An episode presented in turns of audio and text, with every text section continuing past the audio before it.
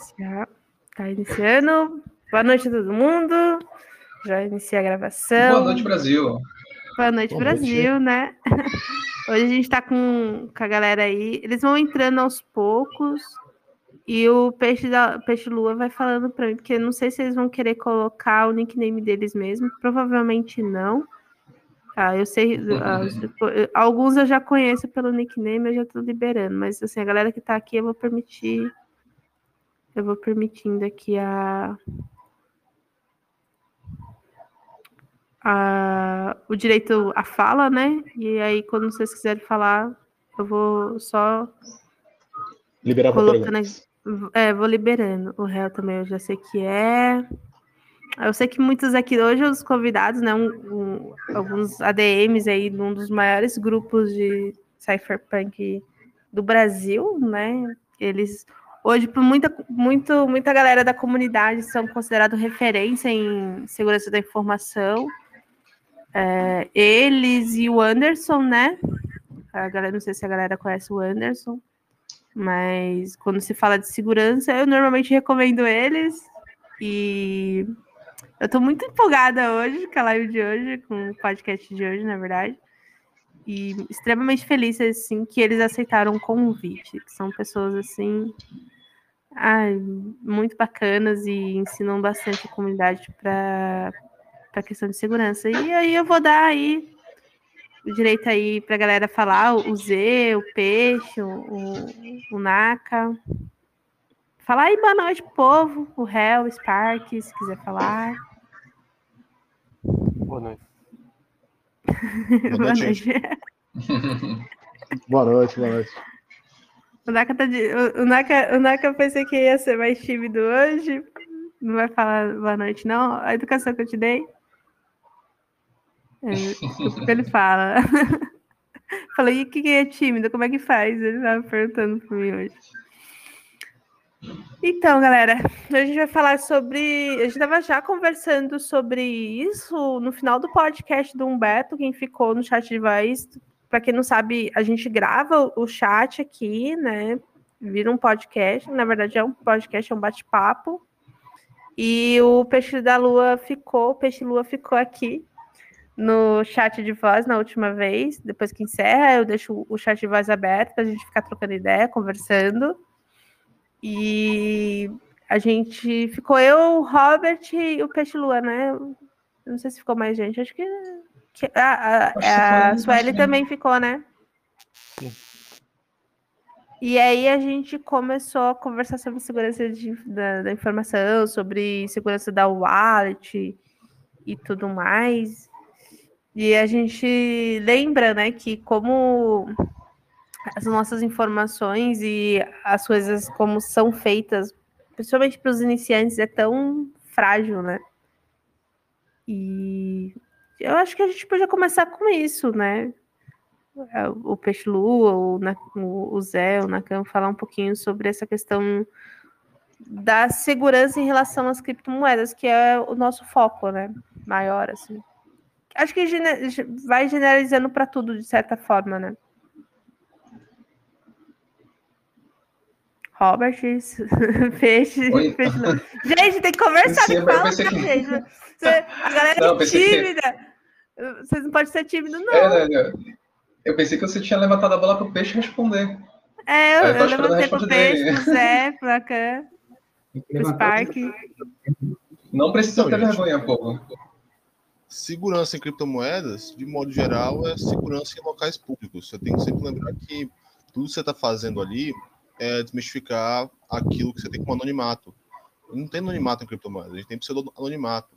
Tudo que você tem ali está relacionado ao seu pseudônimo. O que você faz com aquilo dali, o rastro digital que você deixa, pode acabar sendo até pior do que das caras, literalmente com seu nome e CPF na conta bancária. Mas, assim, pode explicar um pouco melhor em relação a isso? Então, é, eu ia perguntar, tipo assim, o quão técnico eu posso ser aqui?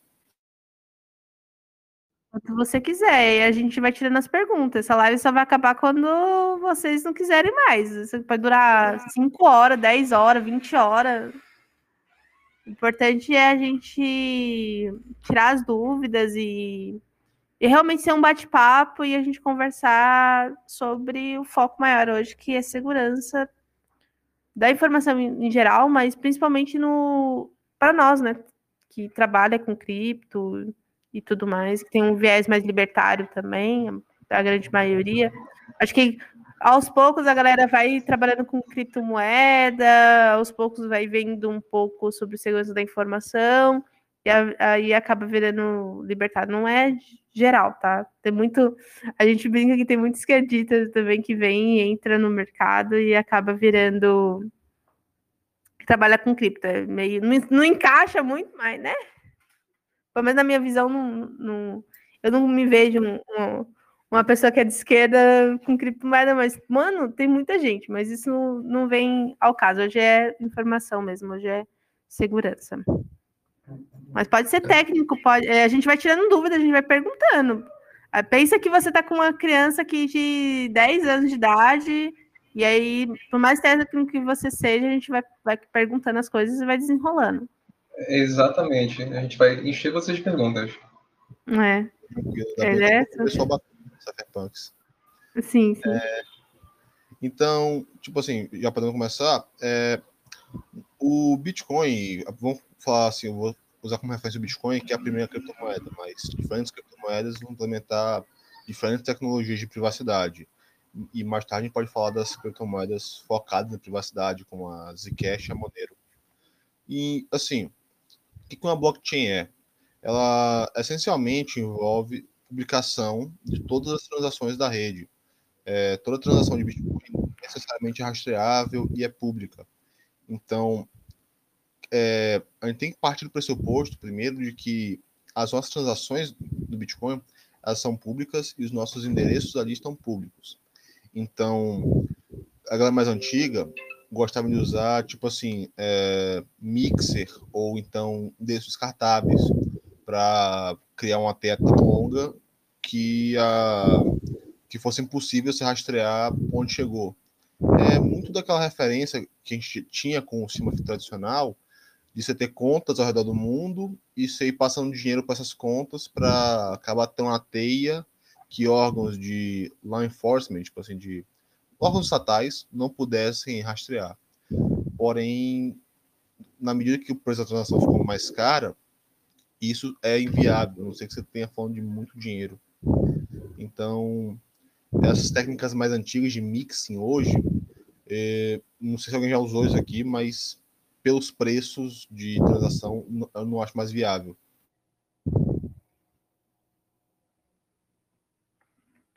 Ah, entendi. Peraí que eu falaram para mim que eu tô respirando no microfone. O microfone pega. O microfone às vezes é bom, às vezes é ruim, mas tá tudo certo. Nada que o editor não sofra depois para tirar. Relaxa que mesmo. Pô, entendi. E.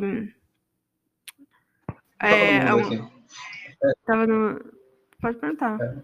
Vai, fala, fala. Não, esse aqui, esse é o, o primórdio da, da privacidade no Bitcoin, né?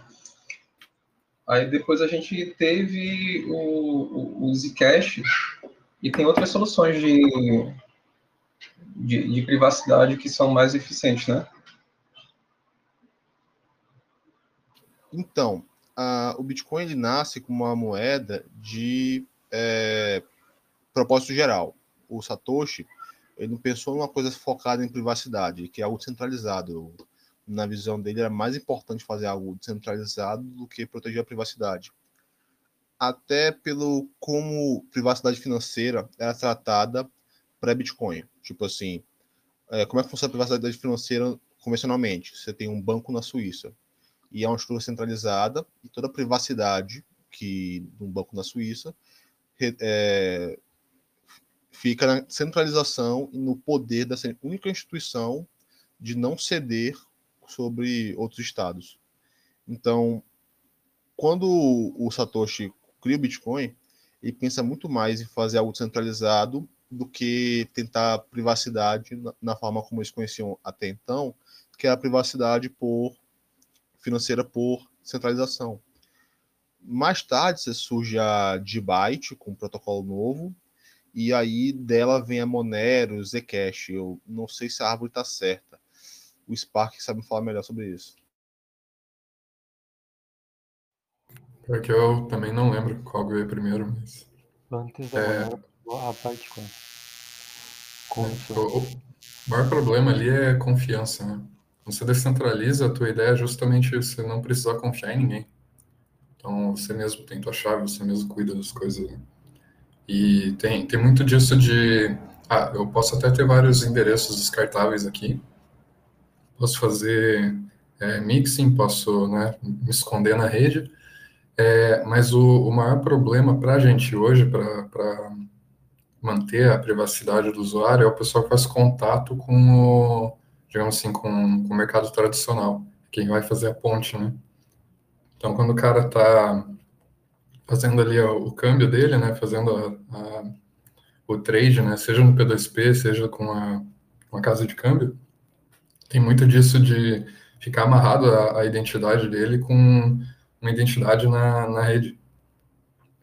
Então, nesse sentido, é perigoso o, o pseudônimo dele acabar é, sendo exposto, né, acabar associando a identidade, é, digamos assim, da vida real dele com essa identidade pseudônima que ele criou para poder acumular reputação. Normalmente, o que as pessoas fazem é acumular reputação em pseudônimos. Por exemplo, meu nome, obviamente, não é Spark, mas eu tenho uma boa reputação com esse nome. Então, o meu nome da vida real tem outra reputação com outra com outras skills, digamos assim, né? E é bom que essas duas identidades não se encontrem, porque quando essas duas identidades se encontram, que tem o problema da privacidade. Por mais que não seja anônimo, né, a gente ainda tem que ter uma, digamos assim, um histórico para você ter confiança das pessoas na rede. Por mais que ou tem um sistema completamente descentralizado que não exija confiança, né?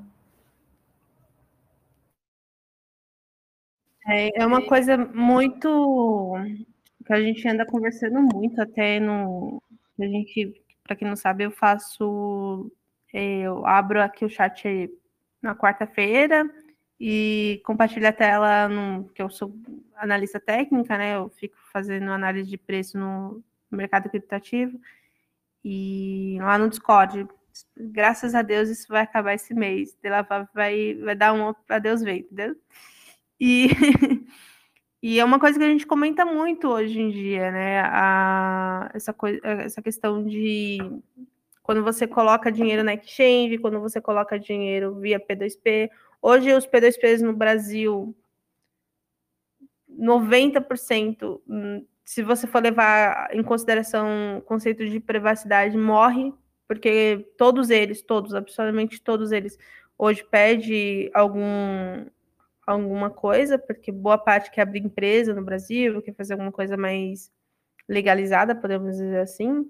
Inclusive, o, eu acho que foi uma das motivações do Avelino ter saído no, do mercado cripto. Então não tem mais aquela coisa de ser pessoa por pessoa. Claro que assim, sempre vai ter um amigo, um conhecido, uma pessoa de confiança que você possa fazer trocas que eu não sei, eu posso estar fazendo, falando besteira, mas eu acho que era a ideia principal do próprio Satoshi, né? Ser uma coisa é, P2P, P2P. E hoje em dia, literalmente, meio que morreu, né? É só fazendo transações muito pequenas ou muito grandes para ter essa privacidade, né? É, o, o problema também da transação acho que vem junto com a questão de preço mínimo ali, que é a, a, a, taxa, né? A taxa ela acaba sendo um preço mínimo, porque o cara vê, ah, se pô, acima de 20% do valor total da transação, eu já não estou disposto a fazer essa, essa troca, né? Para mim já fica muito caro. Eu não pagaria, né, 20% no, numa transação só para poder enviar o dinheiro. Então, assim, é, mata muito da, da, da comunidade pequena, né? É, tanto, eu tenho uma, uma criptomoeda de, de, estimação que eu gosto, que não tem taxa, que é a Nano.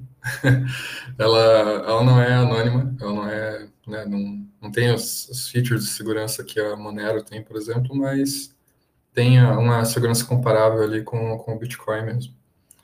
E, assim, questão de reduzir valor para poder fazer essas P2P e coisa assim, ainda tem o problema de você estar tá trocando não os produtos e serviços por uma criptomoeda, Você não está usando ela como dinheiro mesmo na vida real, né? Você está trocando ela por é, fiat currency, né?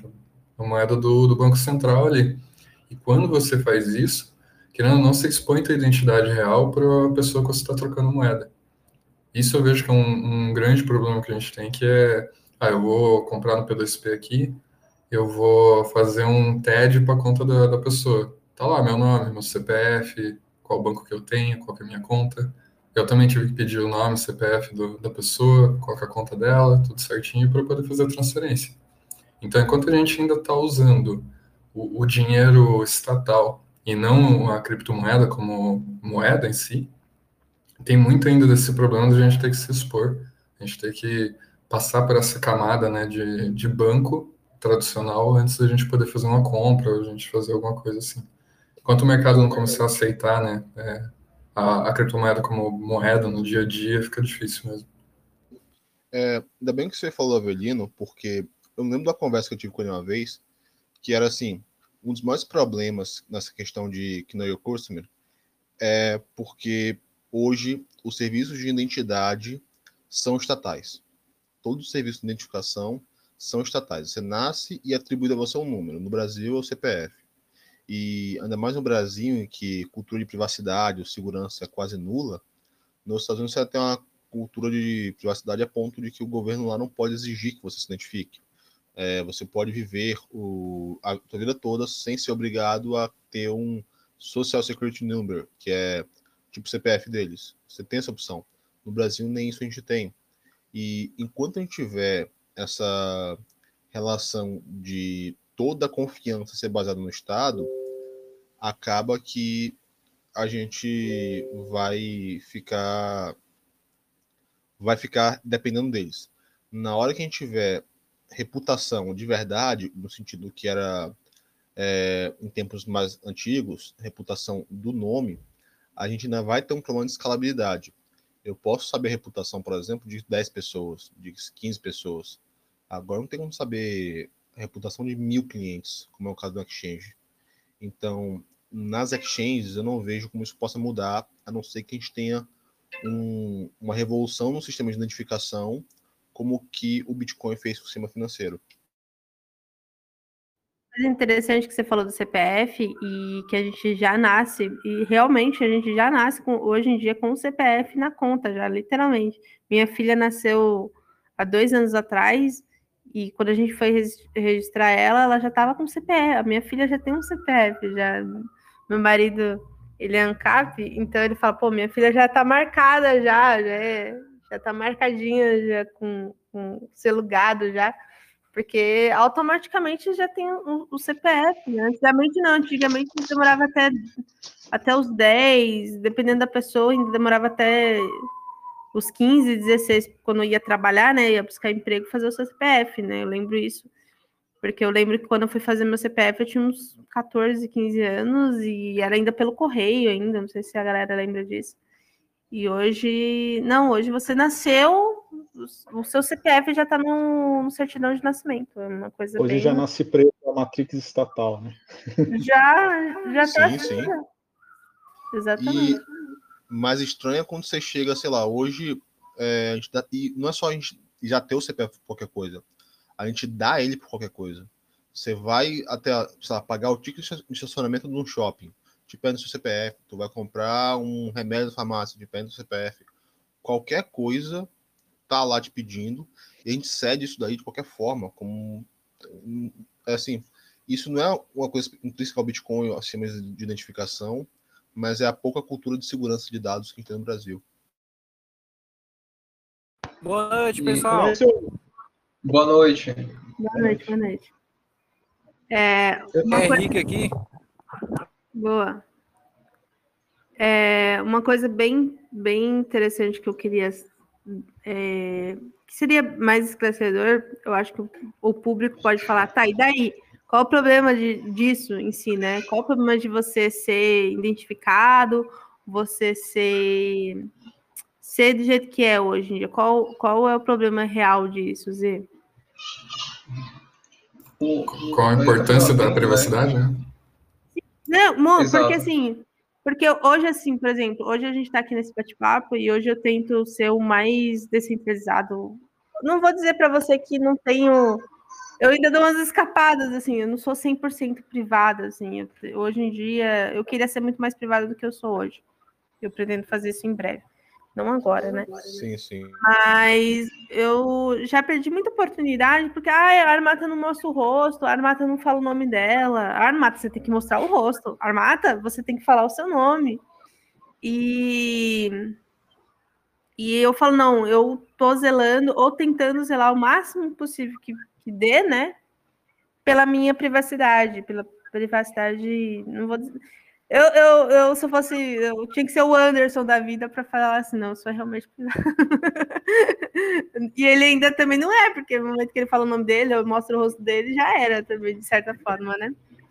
Sim, sim.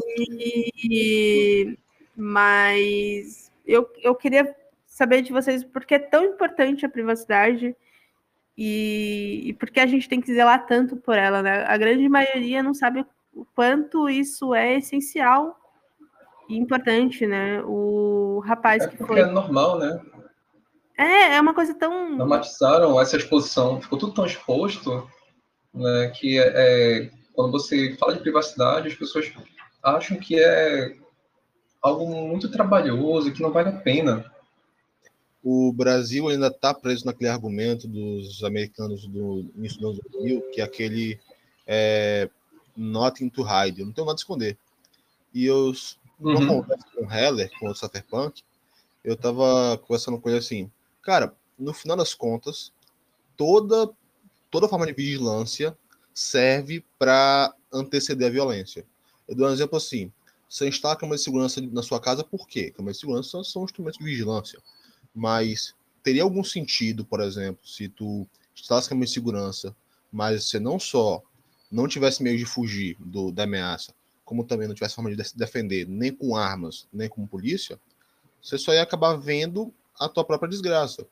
Mas toda vigilância, ela tem esse propósito, ela só serve para anteceder a violência. É, para, em caso de você ver alguma coisa que não está do teu agrado ali, você usar de violência contra quem fez. E muito desse quesito de vigilância estatal é isso daí. O Estado ele não vigia quando ele não quer agredir. Ele só vai vigiar, por exemplo, tua conta bancária, porque ele quer te agredir via impostos. Ele só vai vigiar, vigiar com quem tu, tu, se relaciona, porque caso tu tenha uma conduta com alguém que ele não quer, ele vai entrar em represália contra você. Muitos exemplos daí são cypherpunks lá do projeto Thor. Os caras lá, eles não são exatamente cypherpunks é, no sentido que a gente fala assim hoje, mas os caras fizeram muito para a privacidade no mundo todo. E até hoje, se você se relaciona com, alguém, com algum deles, é certeza que todo aeroporto vai apitar teu nome tu vai ser revistado e vai te levar para aquela salinha e tudo mais. Na verdade, essa, essa, essa fala do, do Zé me lembrou uma, uma frase que eu ouvi certa vez que dizia assim: um, é, dizer que você não se preocupa com a privacidade do, dos, dos seus dados, das suas informações, porque você não tem nada a esconder, é a mesma coisa que você dizer que você é, pode ser privado da sua liberdade de expressão porque não tem nada a dizer. Seria um absurdo, né? É justamente uma violação de uma garantia de um direito fundamental para qualquer pessoa, né?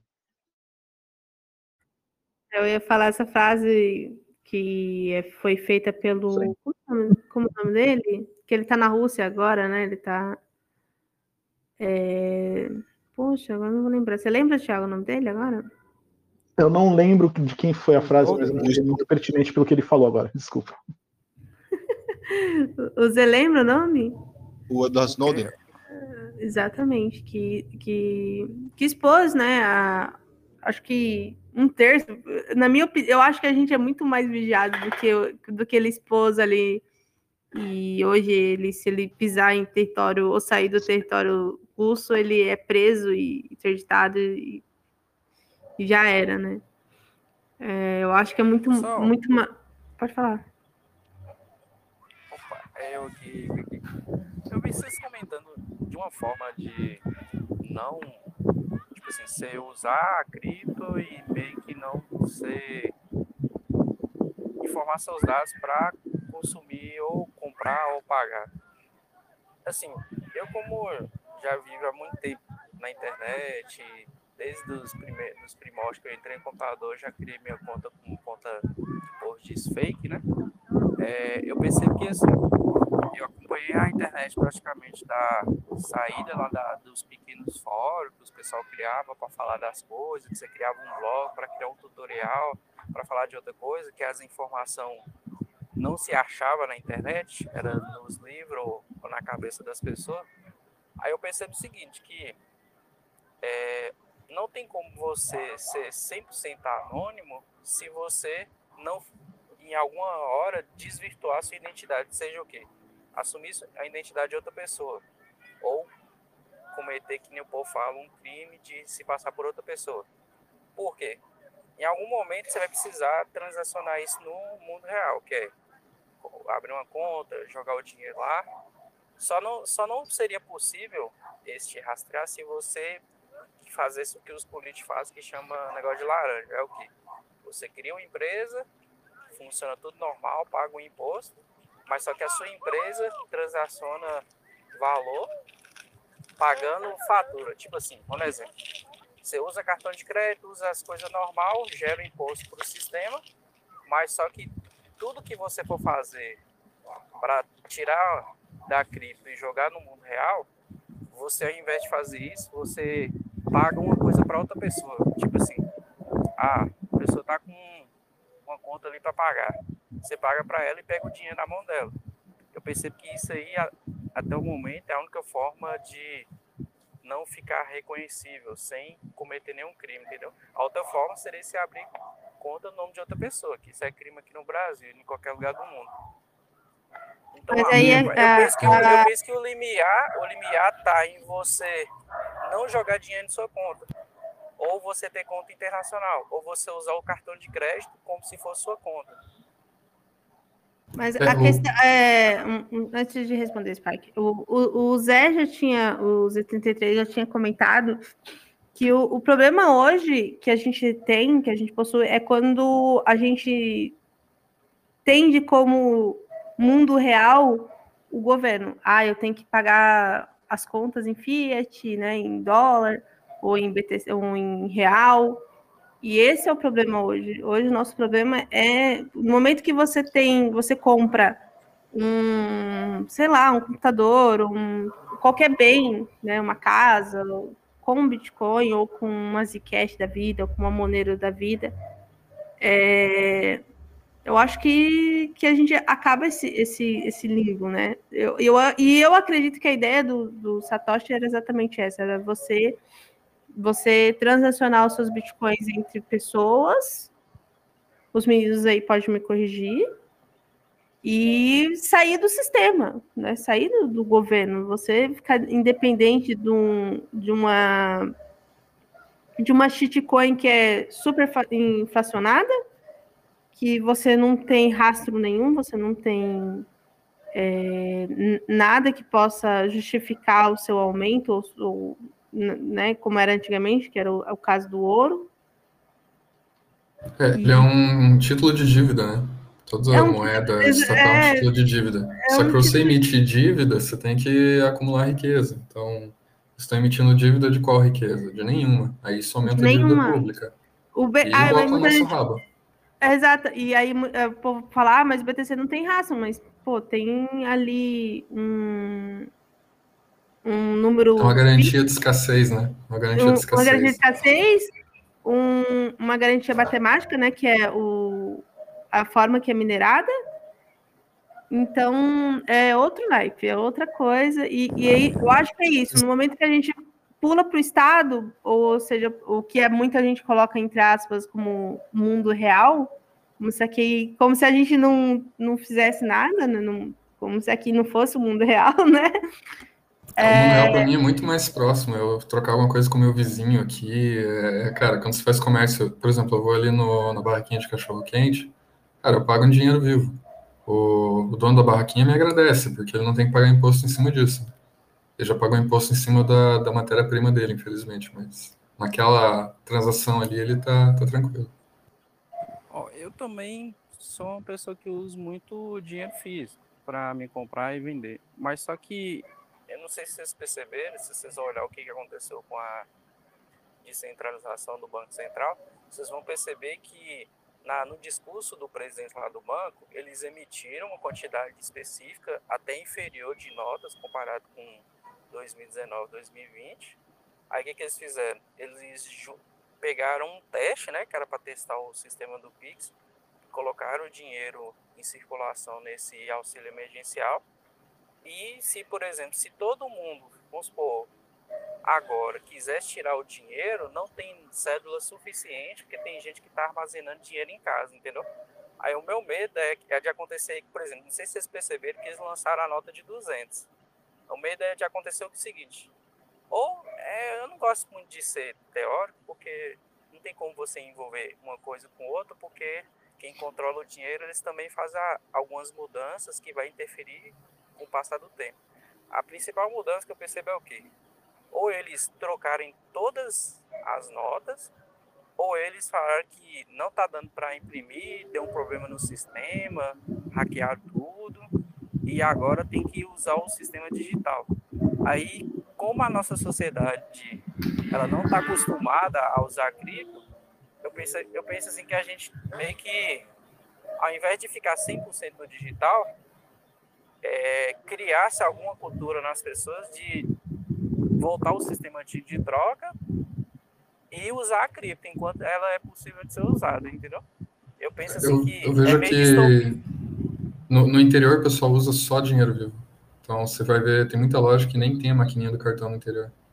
Exato. Aqui, olha que no, onde que eu moro não é tão interior assim, boa parte ainda. Hoje, aos poucos, tá. A galera tá usando uma, uma maquininha. Mas a questão de 200, nota, é a inflação, né? Não tem muito o que fazer, né? Hum, na verdade, eu não penso que não seria inflação. Eu penso que eles não queriam emitir as notas, emitiram só para cobrir a demanda e estão querendo que as pessoas só façam transação. Se você perceber a, como é que as pessoas foram programadas, elas foram programadas para fazer tudo digital. PicPay, Pix, é, mandar, manda minha chave do Pix. Você pode perceber que a, as pessoas já estão tá com isso na cabeça. Elas estão tá com medo de pegar no dinheiro, que é a única privacidade que elas teriam.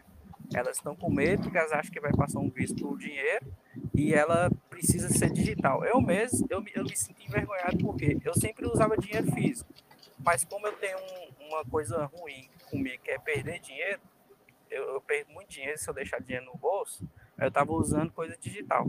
Mas eh, eu estou pensando assim, seriamente, se realmente for acontecer alguma coisa no sistema financeiro, de tirar o dinheiro físico, só que eu tô tipo assim, eu tô com dinheiro físico, mas pelo menos na minha cidade, é, as coisas estão acontecendo assim, tipo assim, as pessoas sofreram esse baque desses últimos dois anos, aí as coisas tá tipo assim, parece que você não tem o que investir, eu tenho que criar uma coisa para mim ganhar, entendeu? Ou então investir em alguma ação pela internet. Agora, no que eu fazia antes, hoje em dia as coisas tá as pessoas gastam, mas só que não é igual antes, entendeu? Antes era mais prático. Antes para ganhar dinheiro para mim gerar 500 mil reais por dia era fácil, hoje em dia é é mais complicado. É, além da, da inflação, você ainda tem a desvalorização da mão de obra, né? Que, que entra também, né? Como fator. É, porque para você poder ter, a, principalmente agora, né, por causa do, desse, dessas tentativas de lockdown, né? Que não chegou a ser um lockdown em si, mas se a restrição dos horários de funcionamento, de funcionamento do comércio, né? Porque hoje, querendo ou não, o nosso comércio é refém do governo, né? É refém da fiscalização. Então, com, a, com essa restrição toda, você acaba baixando a demanda para todos os serviços. E a única forma de você gerar riqueza na sociedade é você atender demanda, você fazer algo que outra pessoa estaria disposta a pagar, né? Então, é, é algo que acaba, é, por conta do nosso comércio ainda ser refém, né? Ainda ser a, a, moeda se chama moeda de curso forçado, não é à toa, né? Justamente porque é forçado mesmo que o comércio aceite, independente se ela é a versão digital, se é a versão física, né, do real. Ela acaba prejudicando a gente por ser manipulável, né? Ou se alguém emite título de dívida sem lastro, sem ter caixa, e a galera descobre, na Idade Média, cortava a mão do cara fora. Hoje em dia, no meio, o cara presidente da Casa da Moeda, então é complicado.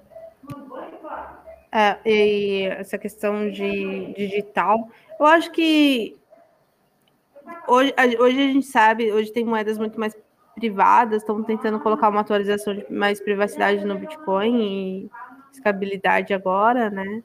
Mas eu acho que eu não acho, eu não vejo com mau, maus olhos a digitalização do comércio em si. Eu sei que é, eu sei que tem a parte bem mais negativa do que positiva, mas eu acho que é meio um treinamento, sabe? Para a galera começar a usar Bitcoin, ou usar uma Nano da vida, ou usar uma Dash da vida, como foi no, na Venezuela, por exemplo.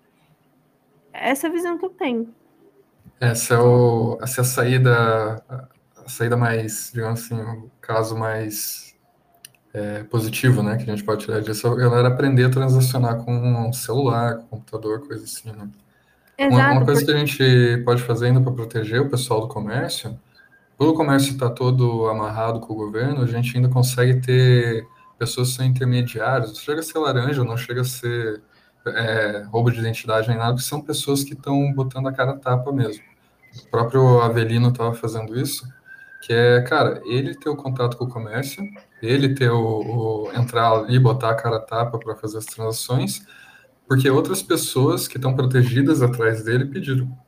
Então ele meio que serve de, de ponte do nosso mundo para o mundo é, do governo, digamos assim, né? Ele serve de ponte para não, não interferir, não, não é, prejudicar a identidade de mais pessoas, né?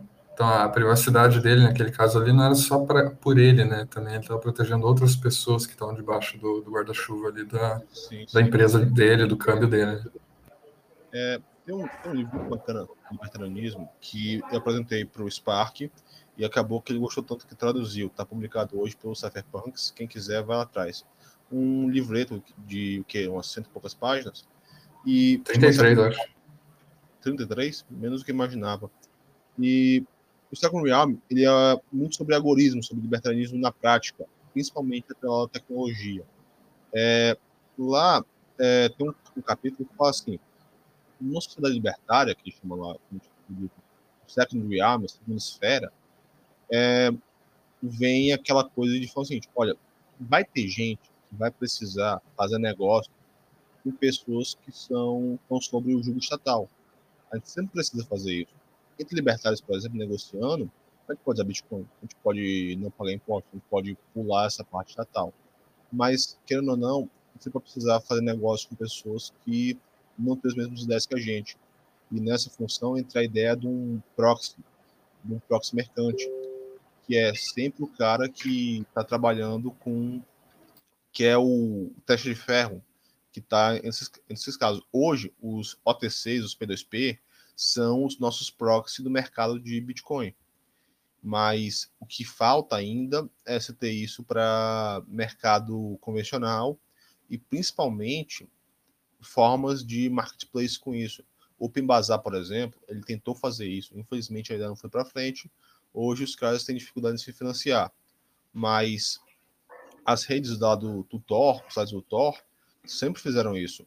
Sempre teve essa, essa questão de negócios P2P. A questão é você falar assim, ó, cara, não é só para vender droga e arma, para vender também livro, para vender é, arroz, feijão, essas coisas. Eu até queria aproveitar para fazer uma, uma pergunta nessa, nessa linha de raciocínio. É, obviamente que hoje nós podemos é, fazer trocas é, utilizando de, de criptoativos uh, no, em certas situações, né, no, no, em situações do cotidiano, vamos dizer assim.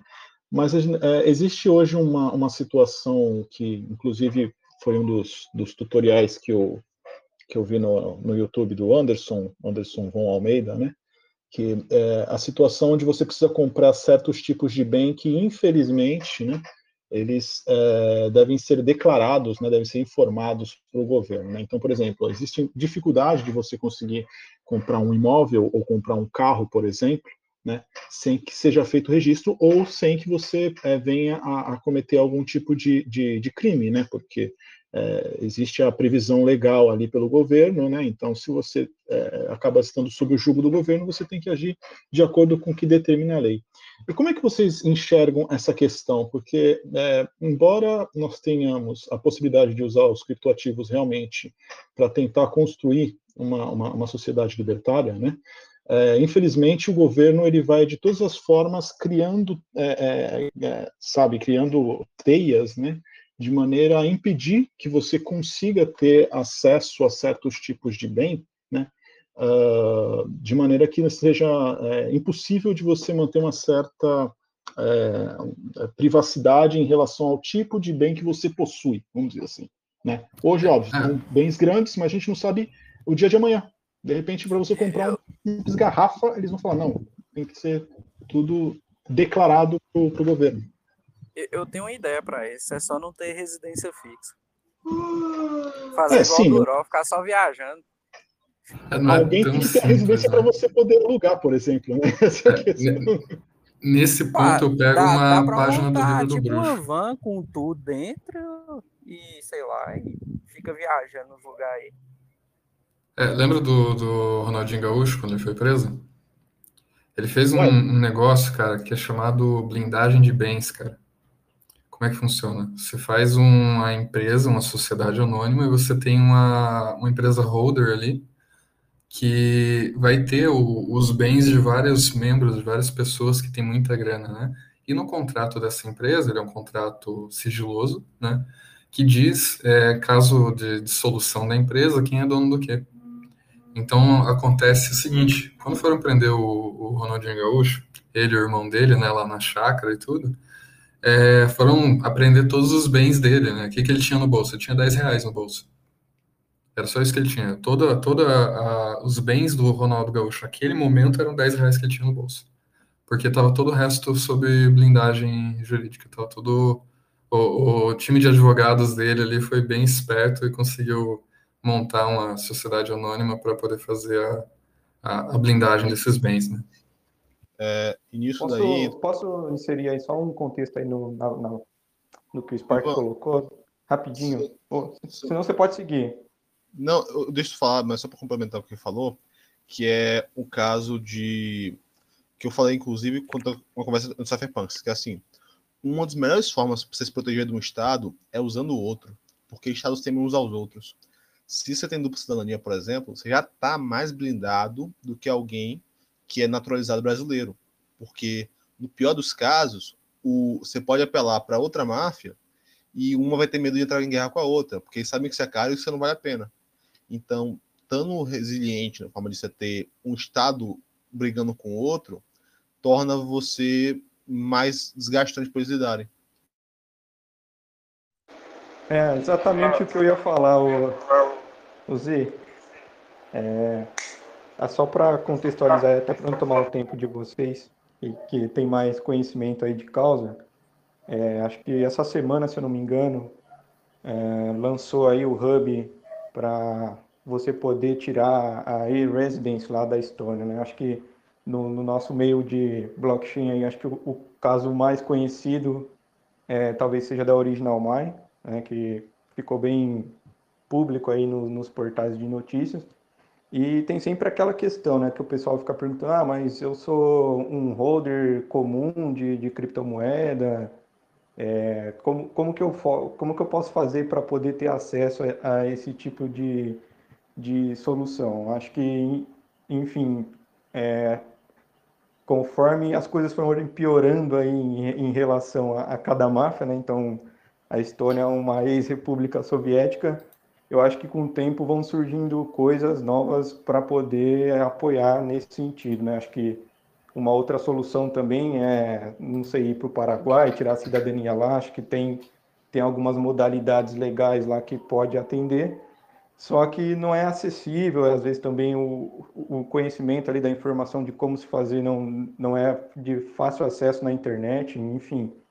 É, são algumas técnicas aí agoristas para poder, é, acho que contornar. Especificamente no Brasil, acho que está perdido já essa causa de, de cripto, enfim, é, de fiat, porque entrou a, 1888 da Receita, enfim, acho que matou é, o mercado aí de, de cripto, principalmente das grandes exchanges, por mais que elas continuem no mercado, acho que ficou me, meio que segregado para grandes OTCs, enfim, eu acho que essa turma que começou a aparecer agora com fundo de investimento, é, oferecendo ativos e produtos aí diversificados com, com índice, é, eles já vêm aí, acho que, atuando né, no, no, mercado há muito tempo, sem muita gente saber. É, acho que é normal também, né? O pessoal não é besta. É, e privacidade na internet é uma coisa que eu vejo que é muito difícil de se ter. É, acho que a partir do momento que você é, entrou na rede, é, você abre mão aí de comodidade para ter privacidade.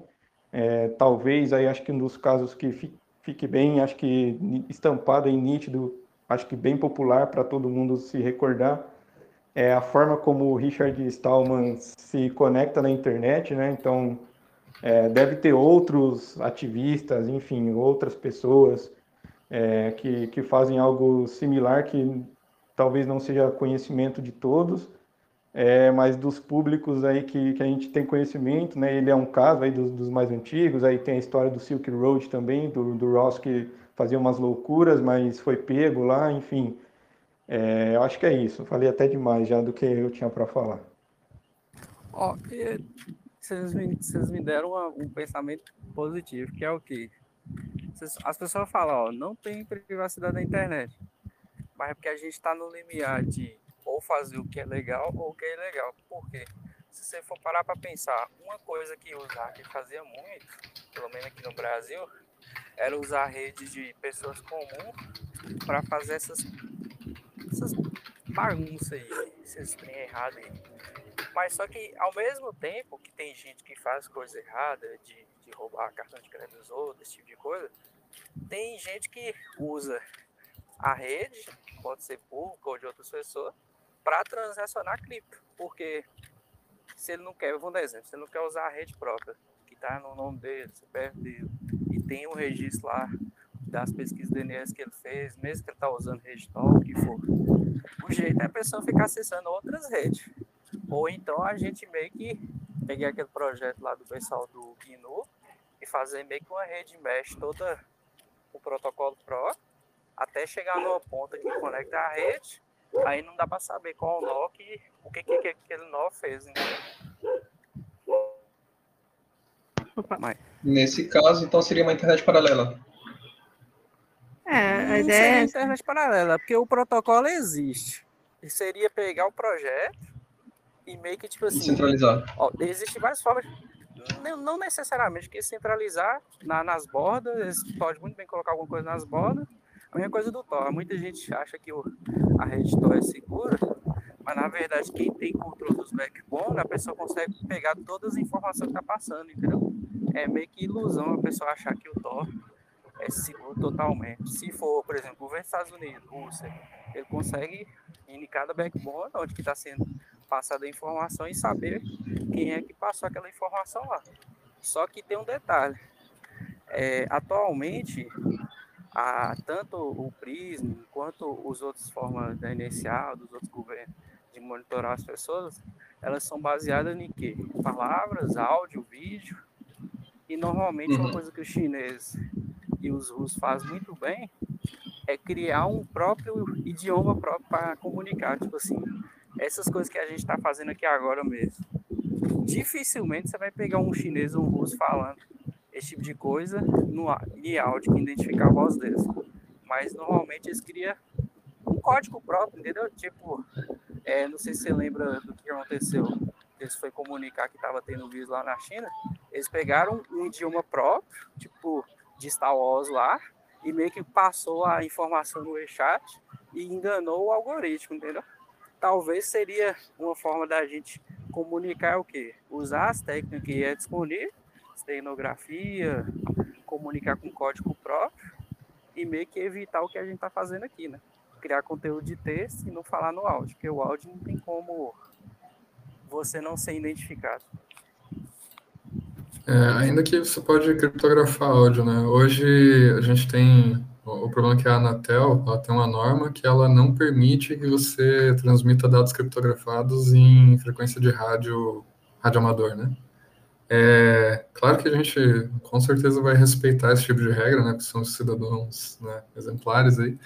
Mas ó, ó, a ideia é justamente você poder ter uma conexão de dados sobre um, um canal que foi projetado para voz. Ele não vai ser o mais rápido, não vai ser o mais, o mais eficiente, né? não vai ter a internet com maior banda, mas é bem parecido com aquele projeto Turpial que o pessoal da Venezuela fez, que é um modemzinho que, cara, faz uma redezinha ad hoc ali, cria um mesh só para você transmitir blocos de criptomoeda.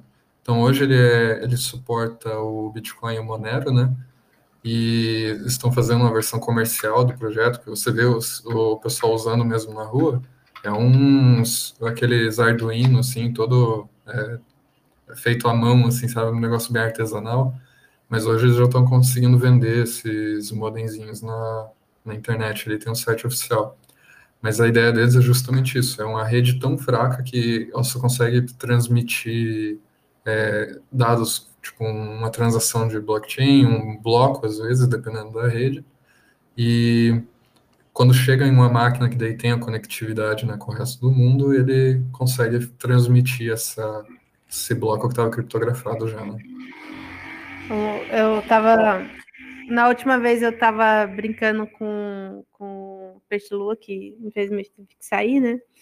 Ah, na última live, que, cara, hoje em dia, se, se a gente pensar muito nisso, assim, a gente sai da internet, entendeu? Ou porque eu trabalho. Uma coisa que a gente estava conversando é que privacidade e experiência de usuário ou comodidade do usuário, de certa forma, não, não se encaixam na Spark. Eles são diametralmente opostos, né? Você tem um sistema fácil de usar, você tem um sistema seguro de usar, né? Eu não, não tem os dois, assim. De que chegar os dois, a gente vai ficar, poxa, o cara é, vai ganhar muito dinheiro.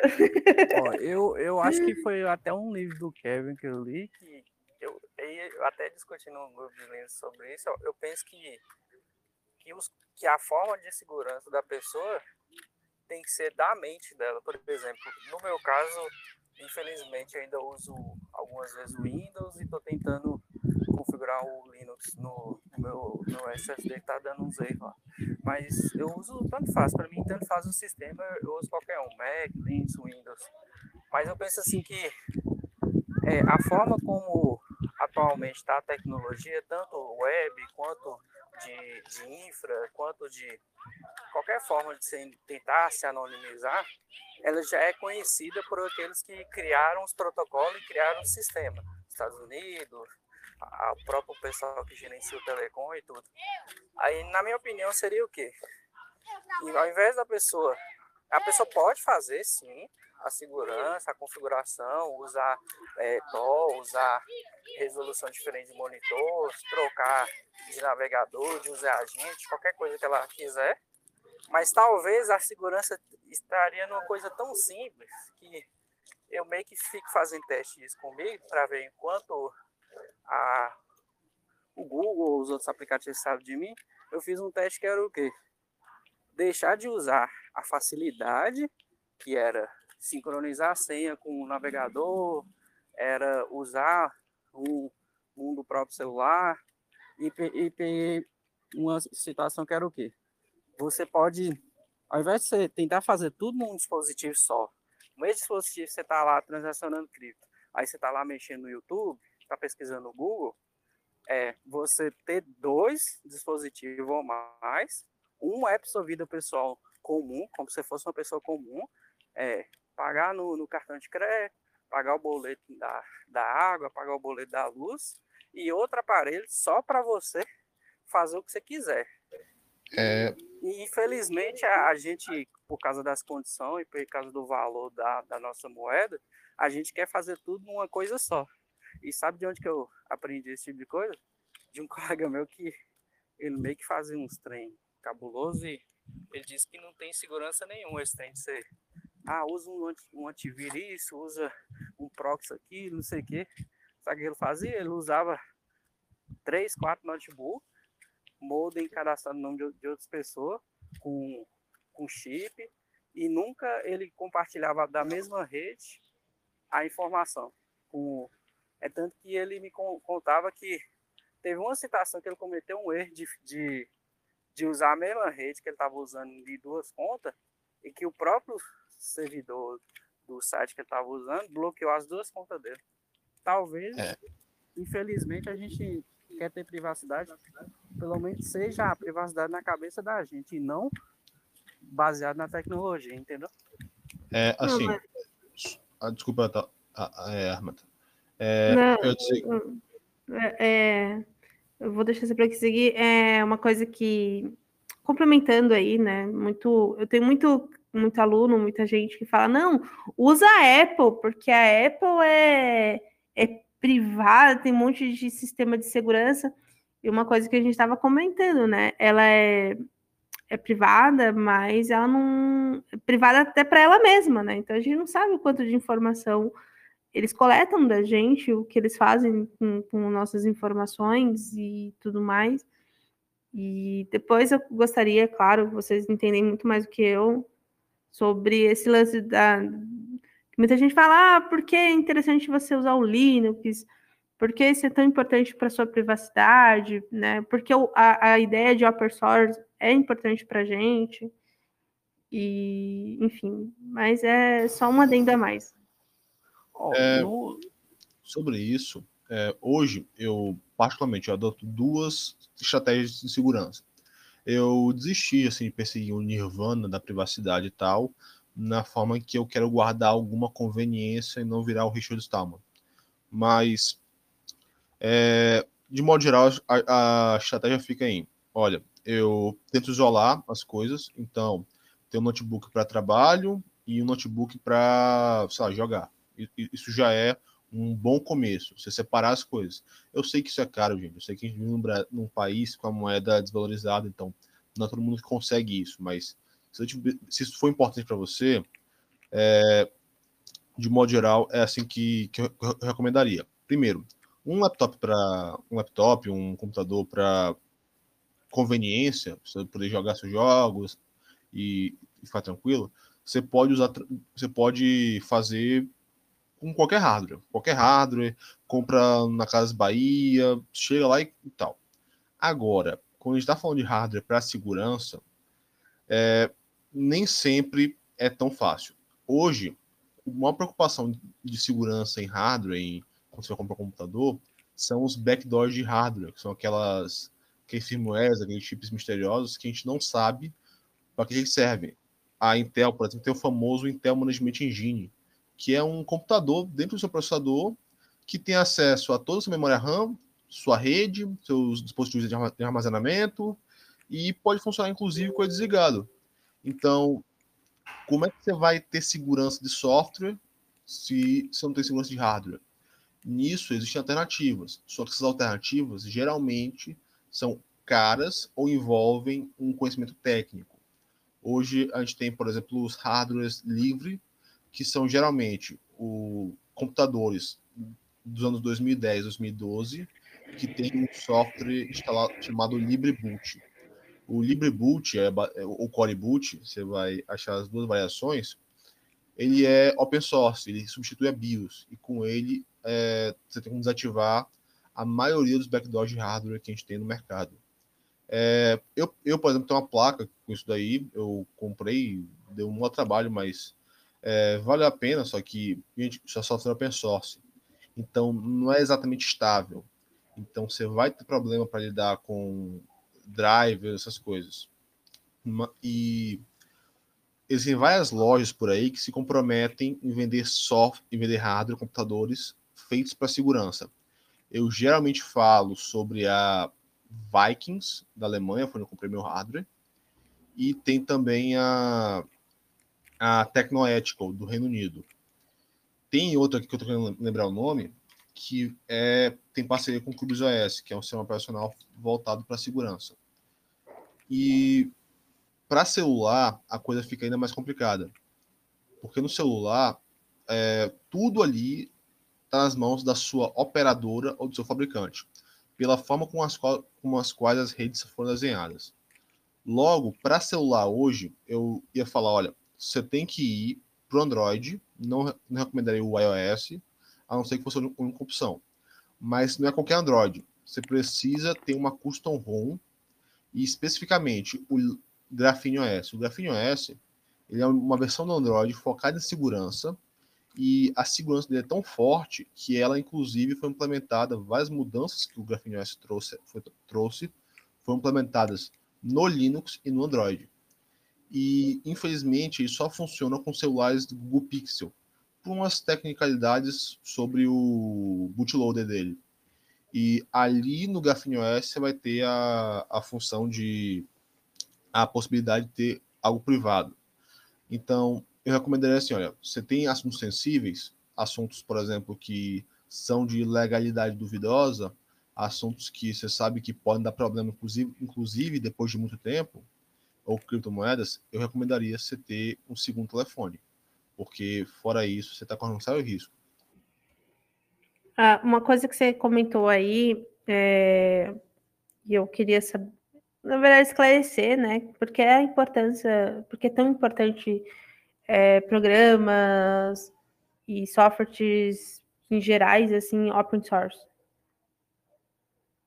Então, é, software open source, eles são, de modo geral, melhores softwares proprietários, porque eles, primeiro, geralmente não são de uma entidade centralizada. Um exemplo de software open source é o Bitcoin. O Bitcoin você tem a possibilidade de forks. A maioria dos forks não são tudo isso? Sim, mas acaba que você gera concorrência para a qualidade do produto final. Pessoas vão poder modificar o software conforme as suas necessidades. O Linux nasceu assim. O Linux, na verdade, não é um sistema operacional, ele é um kernel, e as pessoas foram, construídas, foram construindo coisas em cima desse kernel. É, como analogia, o kernel seria tipo o motor de um carro. E o sistema operacional seria o carro em si.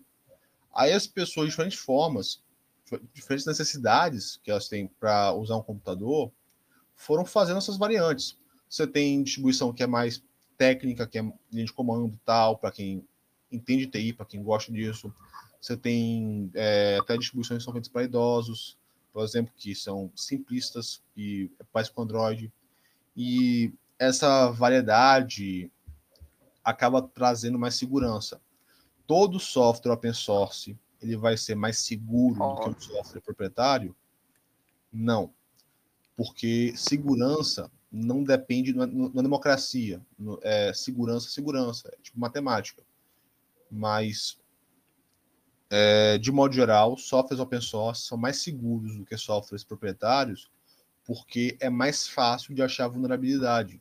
Qualquer pessoa pode chegar lá, ver um software open source vulnerável e submetê-la falando, ó, cara, isso está vulnerável.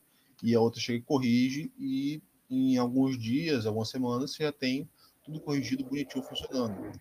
Num software proprietário, pode correr o risco dos caras simplesmente falarem: Ó, cara, a gente vai gastar mais para corrigir o bug, o problema, do que vale a pena. Então, deixa quieto. Tem mais gente de olho, né? Tem, tem mais pares de olhos revisando o código do que só, um, sei lá, um, alguém encarregado de fazer code review numa empresinha ali, os caras se matando trabalhar por hora, tomando chicotada do chefe. Então, acaba sendo um pouquinho melhor nesse caso. Tem esses comentários de, de software livre e software proprietário, eu meio que acompanhava essa discussão do pessoal do Vivo Linux, do, do fórum lá de software né? Aí eu reparei que assim, é aquela coisa, não tem almoço grátis.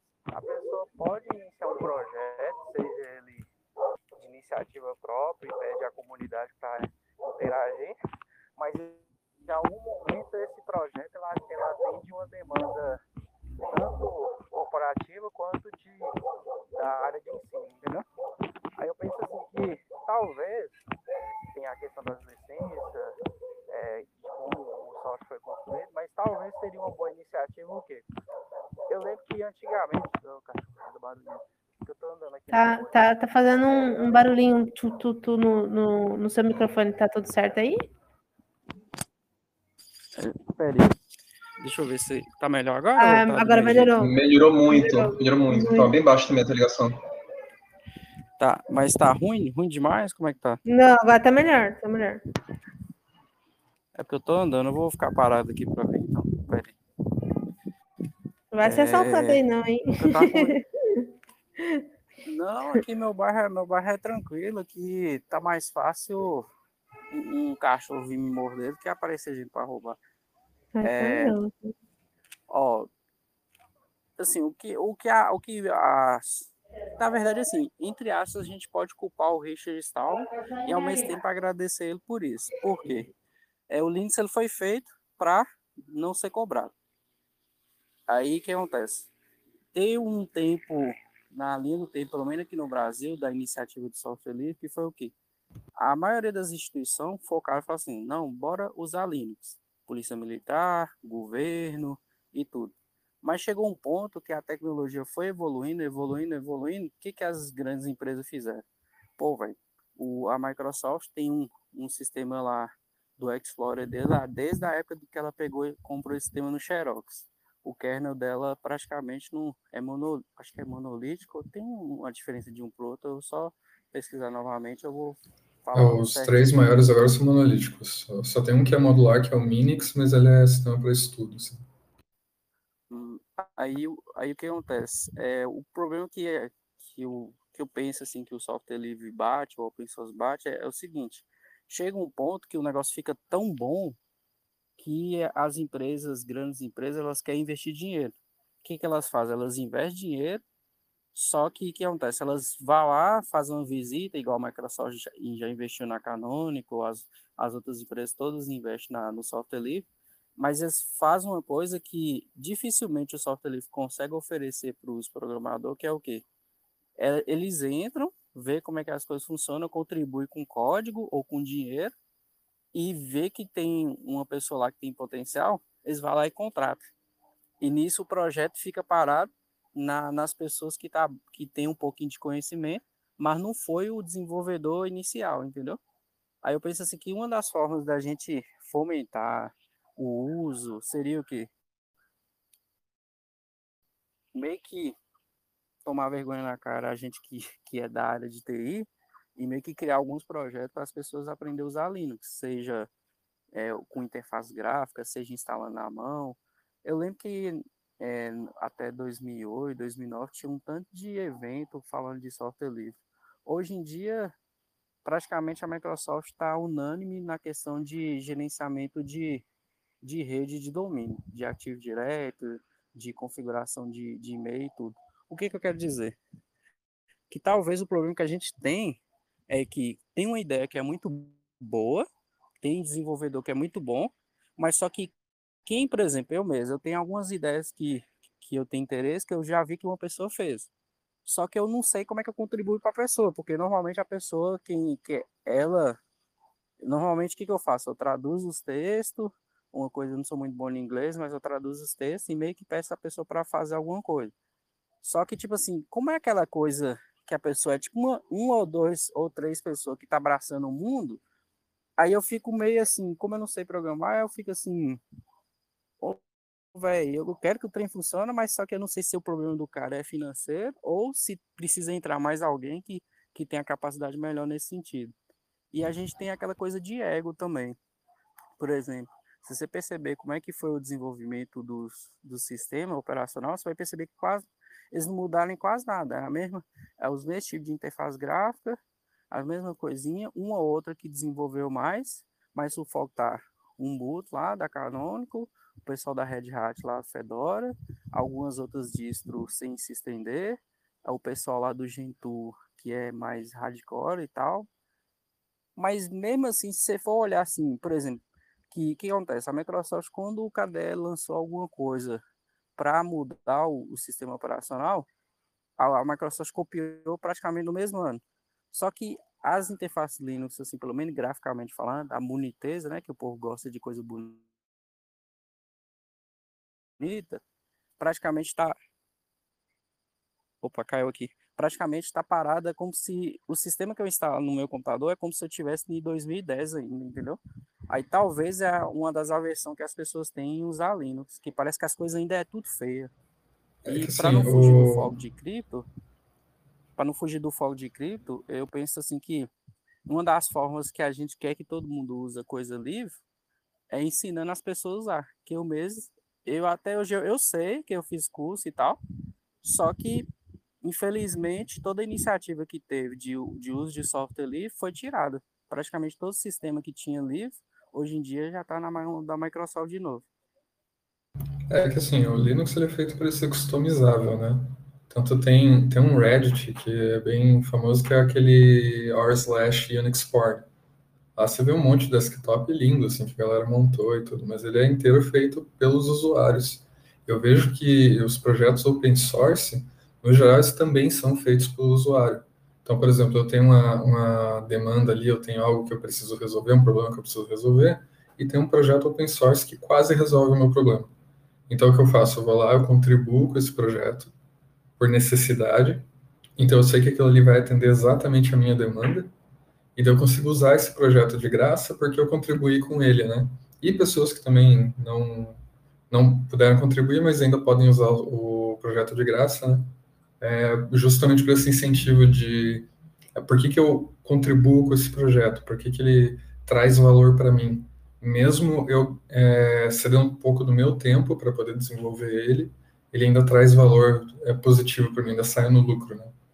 Então, eu vejo que o maior problema não é nem, é, que você comentou, né, que às vezes o problema é ego, às vezes o problema é, é dinheiro, coisa assim. De certa forma, o problema é tempo. Eu sei que tempo é dinheiro, né? A gente troca nosso tempo por dinheiro, no caso, mas é, o cara não tem tempo para desenvolver aquilo ali, que, ele, que alguém precisa.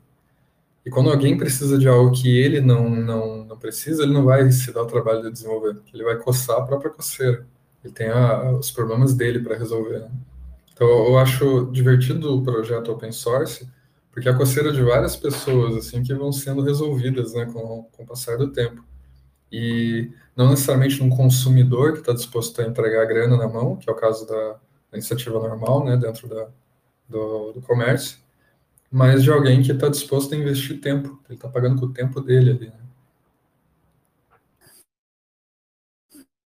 Que eu acho engraçado, assim, que a maioria das coisas que eu consegui, assim, fazer, das coisas que eu faço hoje para ganhar dinheiro, quase tudo não tinha nada disponível na internet. Acho, então é só para aproveitar o gancho aí. Pode, pode seguir, tipo irmão. Assim, não, não, pode, pode, pode seguir. A maioria das coisas. Vixe, minha, minha internet está caindo aqui, ó. Não, eu tô de volta aqui. É, a maioria das coisas que eu, que eu faço assim na internet praticamente é coisa de que eu mesmo, ou a, com a ajuda de alguém, ou que eu mesmo fiz, entendeu? Não tem muita coisa. Não, mas normalmente as coisas que a gente faz para ganhar dinheiro ou algo do gênero é por in iniciativa própria, né? Mas fala, Ivan, tem... você... Não, eu ia só aproveitar o gancho do Spark é, nessa questão de, de contribuição. Acho que até que trouxeram o tema Linux para dentro. Acho que, enfim, talvez da década de 90 para frente, aí, principalmente no Brasil, não sei, é, com a internet perpetuando aí, enfim, acho que hoje está tão barato o acesso que muitas pessoas aí até de um poder aquisitivo menor têm acesso. É, acho que de certa forma ficou mais fácil também a pessoa contribuir, igual o colega falou aí, de, de uma forma financeira, né? E já que tem a cripto, por que não? Né? Você não, não apoiar um projeto ali, às vezes, sei lá, é, não é todo mundo que tem um perfil, enfim, de, de ir ali no, no GitHub, abrir uma issue ou, ou entrar em contato com o desenvolvedor e falar assim, oh, meu amigo, você não, não, não quer, sei lá, desenvolver essa feature aqui para mim nesse app aqui, porque é, acho que seria legal para a gente, não sei, aí eu te, te dou aqui um fomento financeiro, mas realmente, né, tem, tem escassez aí às vezes de capital intelectual, enfim, e aí, trazendo para esse mundo cripto, você vê que como uma coisa é maluca, né? É, é, o quanto de dinheiro, digamos assim, ou de aporte de corporativismo ou do Estado é, começa a chegar nos projetos, né? Então, tem projeto aí hoje que, que recebe aí dinheiro de, de corporação que é aliada com o governo, enfim, é, é tem toda uma infraestrutura é, no projeto para atender a legislação. Acho que um dos primeiros casos aí, acho que talvez a Ripple, né, foi acho que um, dos mais conhecidos, mas recentemente aí com esse negócio de DeFi, tá com Oracle dentro de um, de um, de um blockchain ou dentro da infraestrutura, onde o cara ali consegue fazer todo o reporte aí para atender as legislações mesmo, para o cara não ter problema com a SEC, enfim, é, tem é, o Patriot Act lá dos Estados Unidos. E acho que até recentemente no grupo o pessoal estava comentando do Monero tal, e acho que nesse ano, se eu não me engano, a CypherTrace mandou as patentes é, que, em tese, ela teria conseguido quebrar ali, né, de alguma forma, é, o anonimato ali das transações. É, não, não é possível de confirmar. Acho que eu até mandei o link de uma live que teve do, do, do pessoal do grupo, que acho que um rapaz comentou lá no grupo, eu mandei. E aí eu perguntei para ele, aí, em quem você vai confiar? É, na palavra do dev ou você vai confiar na empresa que de fato falou que conseguiu, né? Então, assim, tá tão bizarro, assim, esse meio que você vê projeto hoje que a pessoa imprimiu o próprio token, acho que é normal, né? Cada um pode criar o seu próprio NFT lá, enfim, não, não tem nenhum problema quanto a isso. Mas é, ela te dá o um incentivo no token dela para você, digamos assim, alimentar o sistema de Know Your Transaction. Então, é, o que a gente viu ali, que vocês comentaram da, da parte quando o Snowden expôs, enfim, o Assange expôs aí bastante coisa, está começando a chegar no, no mundo do, do, blockchain. Então, aí junta isso com o aperto aí das questões de fiat, né, que, que aqui no Brasil é insano, é, junta a parte tecnológica, né? Acho que vocês já pontuaram legal aí bastante coisa, né? Em, em relação a risco de, de hardware, de, de, de infraestrutura da, da, própria internet mesmo, o que dá para mitigar ou não, enfim. E agora no, no quesito blockchain a gente tem bastante coisa também chegando, né? Então, é, se, se, a gente for parar para pensar friamente, fala, poxa, é, não tem saída, né? Mas estão fechando é, cerco, né? É, mas assim, é, é, acho que ideias surgem, né, para poder é, trazer a evolução na questão de, de redes, enfim, e só, só o futuro irá nos dizer o que, que vai acontecer. É, ah, o sei, Bitcoin né? tem um problema, né? Esses dias teve um bloco que foi minerado que ele era inteiro de transações com Know Your Customer, com de, só de, de é, como é que ele chamou lá? É só de é, casas de câmbio ali, né, das exchanges que eram é, compliantes com a Secretaria do, dos Estados Unidos. Então teve um bloco ali que só tinha, só tinha transação, abre aspas, limpa, né? Então deu, deu uma bafafá por causa disso. E aqui no Brasil a gente ainda tem o problema do, do Pix, né, que é a maior quebra de sigilo bancário que, que a gente já, já teve da história do, do Brasil aqui que todo mundo está transacionando e declarando para a Receita ao mesmo tempo ali, né? Isso é, é não, e, o pior, e o pior de tudo não é nada, é que você, mesmo que você não tenha pedido Pix, mesmo que você fala assim, não, eu quero ter Pix, você não tem. Você já tem, entendeu? Você já veio assim, ó, você quer? Não, não quero. Foda-se, você tem. O Thiago que está aqui, ele ele ele, é, não, ele tenta, ele é advogado, né? Ele tenta não ter Pix, mas não teve jeito, né, Thiago? Você tem Pix na conta, nem sabe, né? É, na verdade, você pode até receber via Pix, né? Mesmo que você não tenha um Pix. Então, assim, na, na prática, né? Você está tá, tá, tá sendo informado do que você está recebendo, mas aí cabe a cada um, né? Se deseja é, que informe o que você está transferindo. Né? Sim, sim. E. É porque eu tinha até que tava chorando, que quer brincar no teclado. Mas. Você não falou que tá tudo aqui no mulher. Uma, uma, uma dúvida que eu tenho, assim, é o que vocês propõem, assim, para para a pessoa ficar mais protegida, não privada, que eu acho que privada é meio difícil mais protegida em relação às criptomoedas? Sim, o maior problema é confiança, né? Então, é, qual que é a ideia? O projeto, né, o Cypherpunk no geral, desde a, Ah, até o, a proto-internet, né, antes da, da, internet surgir, o cara que desenhou que seria, né, se tornaria o protocolo de comunicação, é, era membro dos Cypherpunks, né, é, ajudou, inclusive, a fundar lá junto com o Timothy May e tudo. É, eles previram no, na Crypto 88, que foi uma, uma conferência né, que foi feita lá nos Estados Unidos, eles conseguiram, é, nos debates deles ali, não sei se foi prever ou se planejar, né? Vai muito do, do ponto de vista, criação da rede Tor, criação do Bitcoin, várias coisas assim que na época eles falaram sobre, que estão, que até constam no, no, no, manifesto, né, que eles escreveram, o manifesto criptonarquista, né?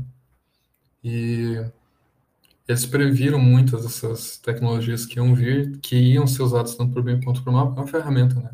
A ferramenta ela não tem alinhamento, né? se ela, se ela é boa se ela é ruim. Vai muito de quem está segurando a ferramenta, né? Então, a, assim, o que a gente propõe é justamente essas, esses debates. Então, no nosso grupo, a gente tem bastante, bastantes membros ali que têm ideias e até meios para construir é, formas de fazer comunicação segura, formas de é, se, se defender. Agora a gente está. O Zed, o Zed teve que sair, tá?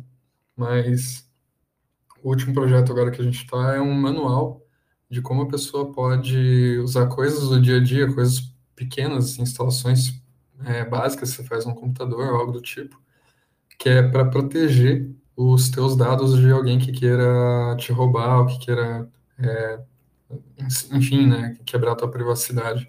Então é um manual criptonarquista bem basicão que a gente está escrevendo e não tem prazo ainda para a gente lançar, porque é projeto da comunidade, né, open source e tudo. Tem lá no nosso GitHub, quem quiser contribuir, tá lá.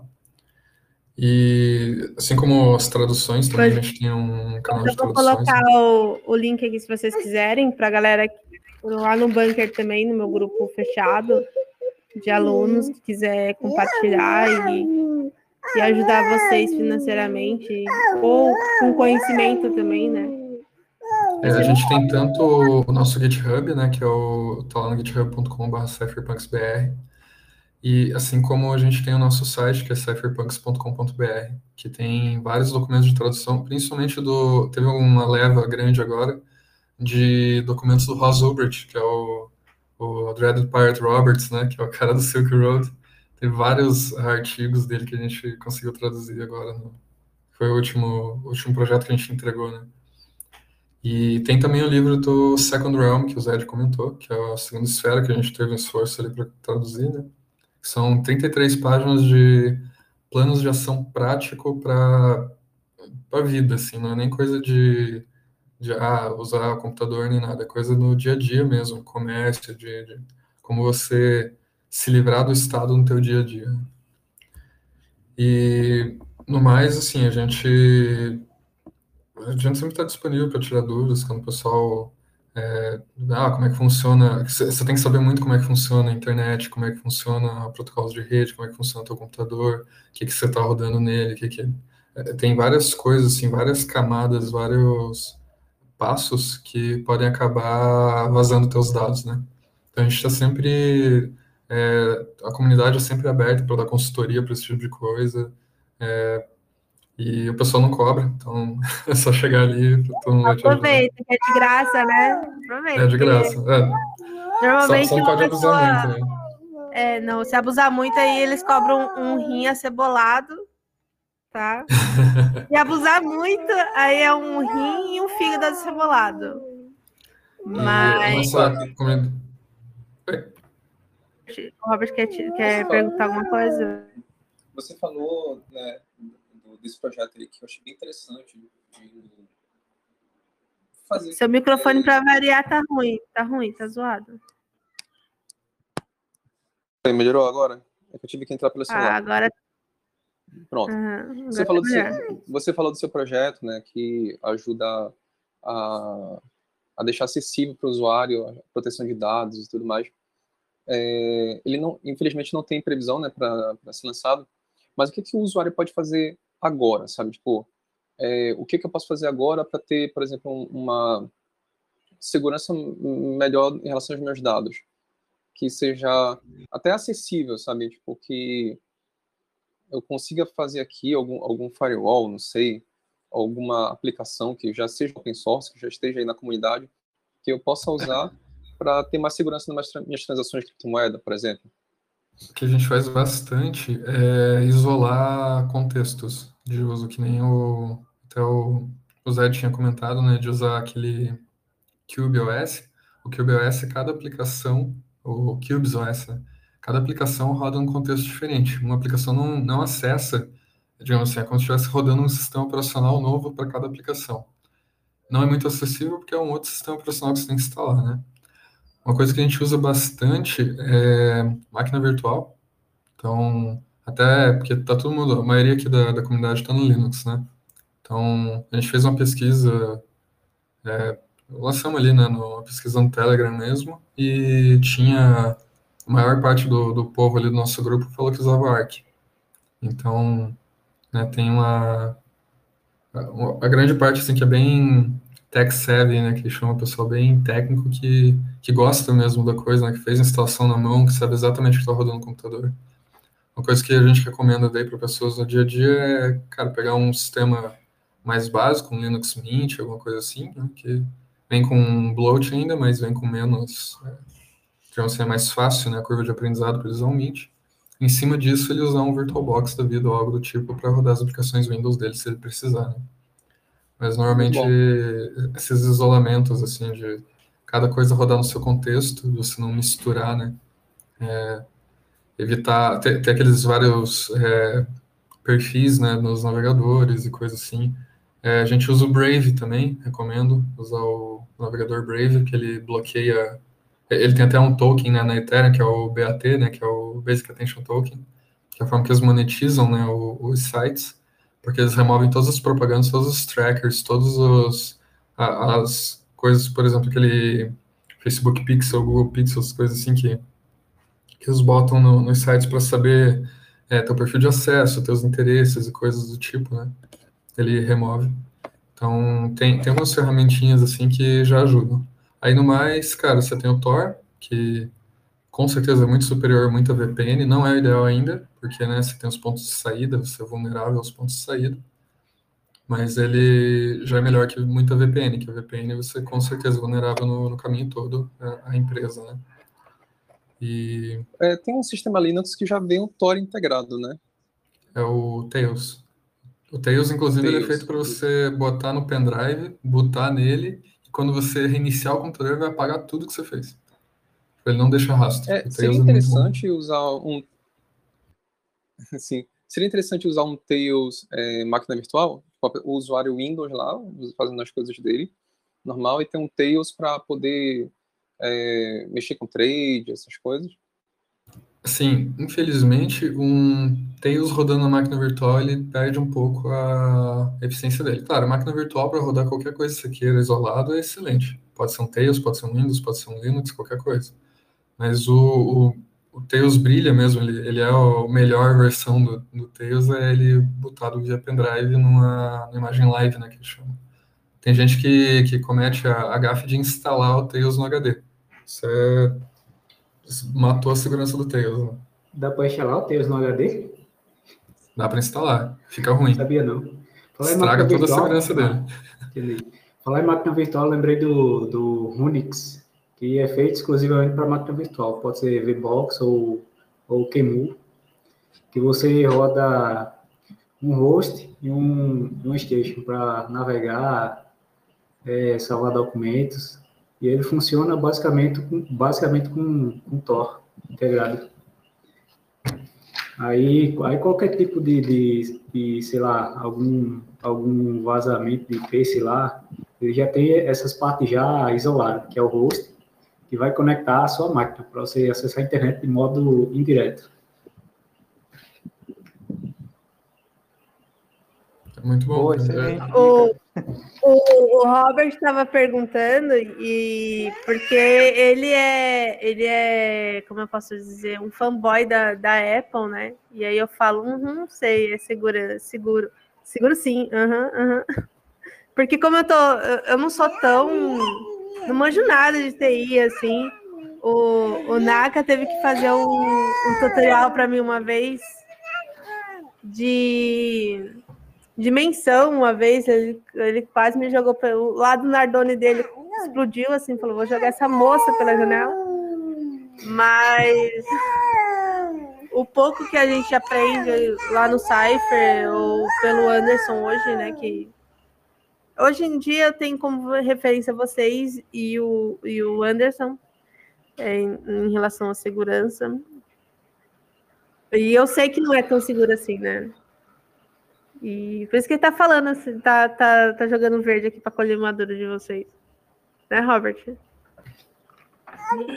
Não, cara, até porque não, não teve nada a ver com, com a questão do, do iPhone. Eu tinha até tirado essa dúvida com do iOS, né?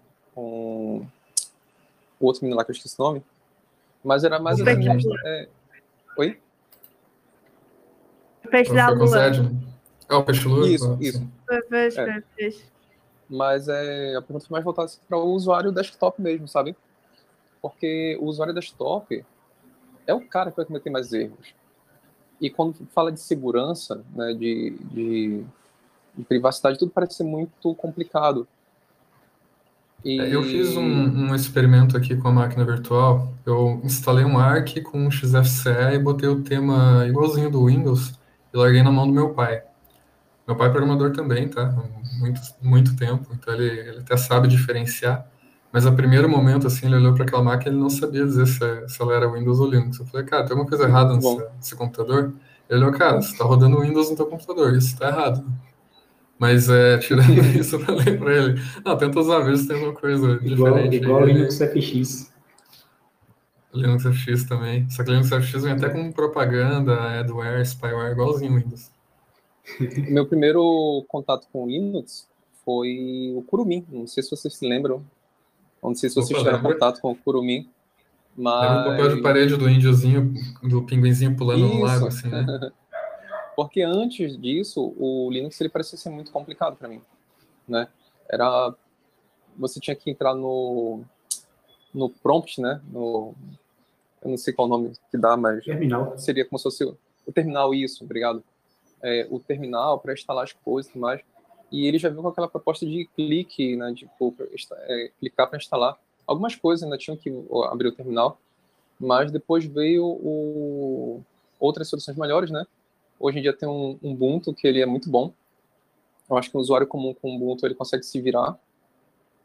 É, e, e, é, e tem esses pendrives também bootáveis que eu acho interessante. Eu, eu, já cheguei a usar muito, né? Porque às vezes eu ia, sei lá, por exemplo, uh, tinha que acessar uma outra máquina e, e colocar meus dados na outra máquina, não confiava. Aí eu botava um Ubuntu. Aí já tava todos os meus dados salvinhos lá no, no, no Ubuntu e eu não ia ter que, tipo, é, compartilhar meus dados com um, um, computador que eu não sei nem o que está instalado naquele computador.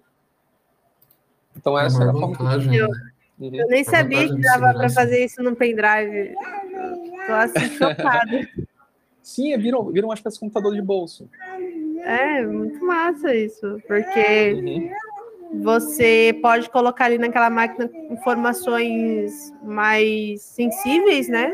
Posso estar errada, mas é o que eu imagino que sirva, do que você colocar num Linux na vida, né? É, o pendrive é um HD pequenininho, basicamente. Você pode até criptografar é... ele. A, maior vantagem do usuário estar tá usando o Linux, só, só por usar o Linux, assim, não precisa nem saber alguma coisa de segurança, nem nada. É quando ele vai instalar um software, ele não fica procurando em vários sites, achando lá, clicando em propaganda, baixando coisa que não sabe o que é, para poder instalar o negócio. Ele vai no repositório oficial. É, ele não instala lixo também, não vem AdWare junto, né? Ah, o cara quer instalar, sei lá, o Office, ou, no caso o LibreOffice, né? É, cara, ele vai lá no Software Center ali do Ubuntu, clica no, no LibreOffice e instala. Hoje o Windows 10 ainda tem, né, uma, um software shop lá da, da Microsoft. Mas o, isso o Linux já tinha muito tempo. Só do cara estar tá usando um, um, software que é baixado numa fonte oficial, numa fonte que foi é, verificada pela comunidade por ser open source, por ter várias pessoas revisando aquilo ali para ver se aquele código não está não tá inserindo código malicioso no computador dele. só isso já é vantagem para ele. Ele não precisa nem ser um cara que é, entenda de segurança da informação. Ele tendo o Linux instalado no lugar do Windows já vai ser uma, uma vantagem enorme para ele, além de não ter antivírus, né? Então aí já, já ajuda bastante. Não tem vírus para Linux, né? Hoje. É, será que não tem? Eu sou muito, eu sou muito cagona para essas coisas. Vocês não têm noção. Pensa Ah, você tem, não, você tem que dar permissão para rodar, né? Depende, né? Se você Ei. encontrar algo suspeito, é escolha sua, executar. Aham. Não, assim, você não tem um um vírus, mas você tem é, portas, né? Que podem estar É, é, falhas. Você tem falhas de segurança, mas assim, é bem menos do que o Windows, né? É para rodar um vírus no Linux, você tem que digitar a senha do administrador, assinar embaixo, pagar um selinho ali, no, carimbar, tem, tem um monte de Mas processo ali até rodar na tua máquina que é mais trabalho, né? Não. Tem que ter muita boa vontade, né? Falar assim, eu quero, né? O cara tem que querer mesmo rodar Ó, o vírus, daí ele Agora, eu vou consegue. fazer aqui, vou fazer aqui um- um- um- uma pergunta, né? Que, assim, o, o Android, ele, de certa forma, é um Linux, né? É, Sim, não sei se eu estou falando besteira, mas enfim. ele é mesmo. E- Você, você instala um isso foi- Termux no Android, você consegue ver ali, roda um uname Sim, menos sim. A, ele te dá certinho o nome dele, da distro. E e isso, assim, ao meu ver, foi uma das formas mais acessíveis que o público teve em relação a Linux. Né? Hoje em dia, é, o, o Android está na mão de várias pessoas. Apesar de aquilo ali ser bastante fluido para eles, eles não conseguem é, ter essa mesma experiência né, de usuário num, num desktop que, que é Linux. Então, o que, que faltaria para as pessoas se encantarem pelo Linux da forma como elas se encantaram no, no celular para transformar transportar isso para o desktop? Hoje, eu acho que questão da Play Store, que é uma cópia do Software Center, no final das contas, questão de familiaridade, na realidade, também. Então, o desktop, digamos assim, o sistema operacional mobile, ele é muito inspirado no que a Apple fez, né? De colocar os ícones ali, coisa assim. Que também é inspirado no paradigma de desktop, dos teus ícones do desktop. Mas uma, uma coisa que ajudaria muito, sim, é deixar o, o sistema, o tema padrão dos desktops Linux serem mais bonitos. Ou já vir com um tema de ícones um pouco melhor. Que o ícone padrão que vem na maioria dos distros é aquele Advaita.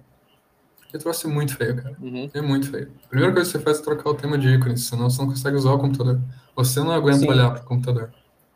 Então. Tem que ser alguma coisa agradável, né? É, é, é estética. É, questão do é- Linux hoje é marketing e estética. É, o, o que a gente estava comentando, né? Ele já tem aquela coisa mais de segurança, né?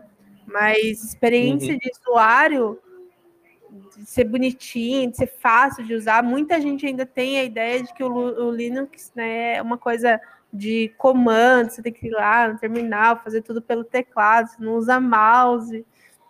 E porque Tela tem esse. preta, letra verde. É, muita gente pensa assim ainda. E, Tem, tem muita então gente é Linux. E não é, e não é nem só isso, e não é, não é nem isso também, é questão de jogo. A primeira coisa que todo mundo pensa é jogo. Roda jogo, É, jogo É, tal, roda não, não roda, então eu não vou.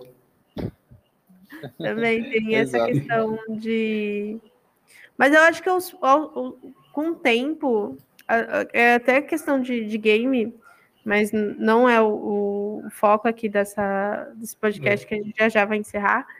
É a, a centralização de tudo, né? Hoje você tem poucas empresas sérias que trabalham com o mercado. A Microsoft ainda tenta ser um pouco mais é, no questão de games, tá? Um pouco mais assim, ah, a gente vai é, continuar fazendo é, que eles falam de preservar jogos antigos e tudo mais, não motivar tanto a pirataria e tudo mais, mas isso é, é outros mamilos, é outras polêmicas.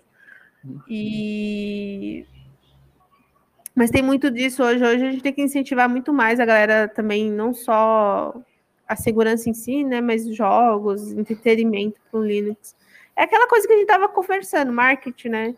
Marketing e Uhum. experiência de usuários é, é o que está faltando no. Eu acho um, um bom ponto aí, né? na- no sentido de que é, fala do- dos jogos, né? Tipo, o pessoal, ah, tem jogo, tipo, ah, então não quero.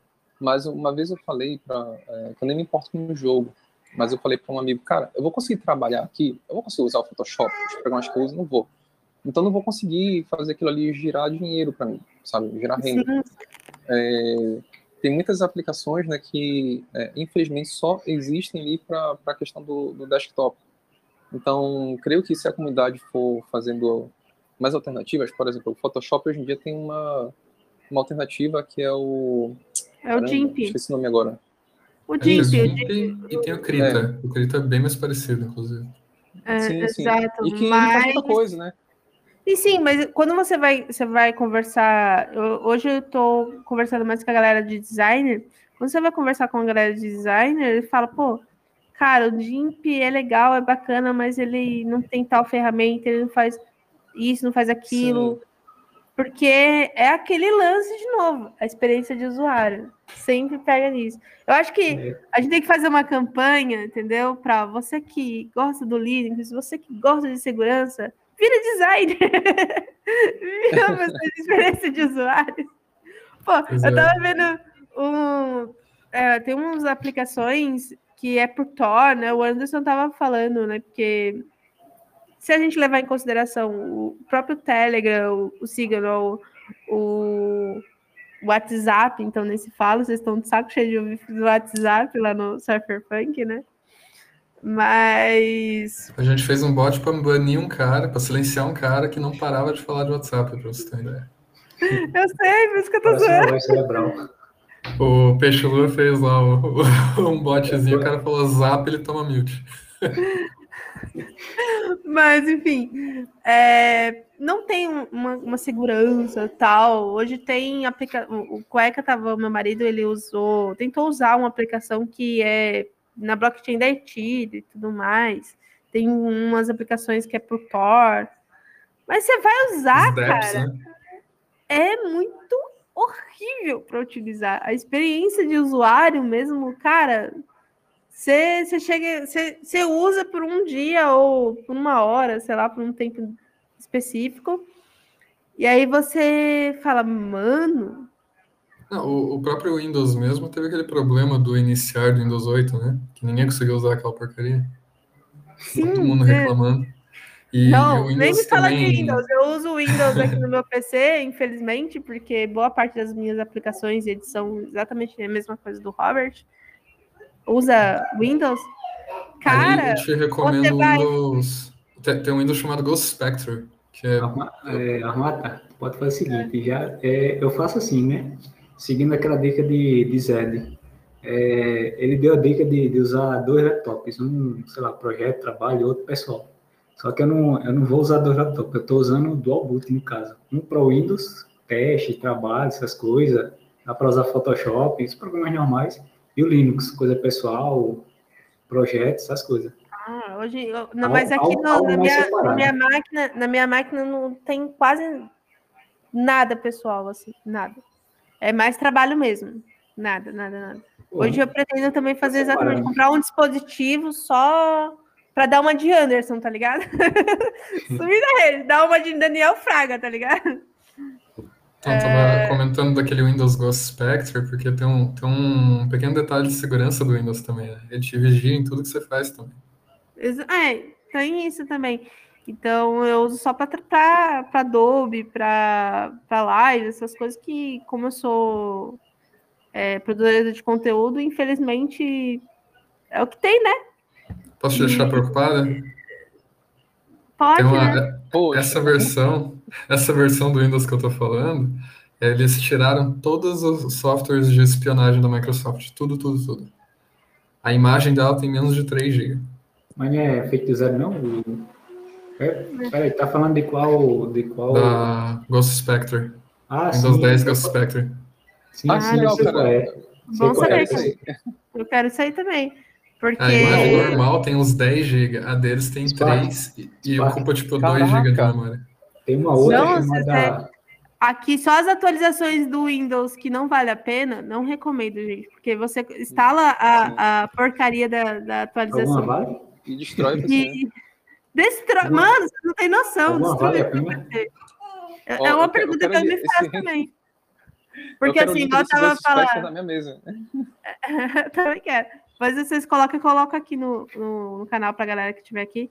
Mas enfim, cara, eu fui formatar meu, fui formatar meu computador, não, fui forçada a formatar meu computador, porque teve uma atualização do Windows que ele fez uma rede, ele pegou o meu antivírus e fez uma, um proxy, né, que se fala, da minha rede. Então, minha rede, a minha rede de internet não estava funcionando. É como se a minha internet não existisse. Como minha placa de, de O rede fazendo o trabalho dele. não existisse. Aí todo mundo, não, a sua placa de, de rede queimou, já era, estragou, blá, blá, blá, blá, blá, blá, blá, blá, blá. E eu falei, putz, mano, vou ter que comprar outra placa de. Não que eu seja mão de vaca, mas já sendo.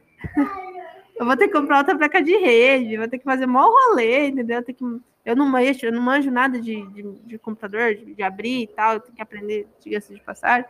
Então eu ia ter que pagar alguém para vir fazer tal, um- um custo danado e um tempo danado que eu não, eu não consigo. Viver sem computador para mim é impossível. Tem E aí, e aí o que acontece? Aí eu tipo, morro- vai, rola e, e pega atualização, né? Pega o- os drives, atualiza os drives, faz isso, faz aquilo. E era simplesmente te- é, fazer um- um- uma, uma resetada no, no Windows para tirar a última atualização. Quando- o ruim é que tirou os meus programas. Tinha programa aí que eu gost, que gastaram eu trabalhei para uma empresa, gastaram para mim 300 dólares e foi pro saco, né? Saco. E... Mas tudo bem. Mas agora pelo menos eu uso o computador. Mas, mano, cara, eu juro para vocês, eu nunca cheguei a, a ter que formatar o meu computador mesmo, assim, sério. Eu sempre dou uma limpada, tiro os meus arquivos e tudo mais, para não deixar pesado, né? Mas no o ano passado para cá, as atualizações do Windows é, é certeza, assim, vai estragar o seu computador. E pior, você não vai saber o que fazer. É isso. Uhum. É um vírus, né? As atualizações são um vírus. É, são um vírus, cara. Não precisa de. O cara não precisa nem fazer um vírus. Se dá o trabalho de fazer um vírus. Não, deixa que a Microsoft Você, faz. você abre o gerenciador de tarefa, a, a única coisa que está consumindo 100% de CPU é, É um Windows. É, É um é a Windows. telemetria. Telemetria, só isso. Cara, Aí daqui a mano. pouco o pessoal que faz vírus vai fazer um vírus que arruma o Windows para manter ele rodando, que senão ele não consegue roubar teus dados. Exatamente. É bem- Eu não tô... Não já estão fazendo, assim. Não, Porque, é, cara, né? é um absurdo demais. Você tem que Tem, formatar. e tem um outro sistema é, alterado do Windows, que é Windows AME. Eles tiraram tanta coisa, mas tanta coisa que eu fui testar, o sistema é todo quebrado, basicamente. O DirectX nem funciona, para jogo nem pensar. O buscador quase não funciona do Windows. Não sei se melhoraram, né? Não, mas é, é terrível. Mas antes, a gente vai já chegando às 8 horas da noite, a gente já tá duas horas aqui batendo esse papo gostoso. E eu sempre questiono para a galera, depois eu vou abrir para as questões, é, qual assim a coisa mais bizarra que vocês, como Cypherpunk, já viram nesse mundão de Deus relacionado a cripto? Você falou assim, não, não é possível, é mentira, é pegadinha, é, é zoeira que esse cara tá fazendo, que não é, não, não é possível um negócio desse. Nunca fazer backup de carteira, é a coisa mais.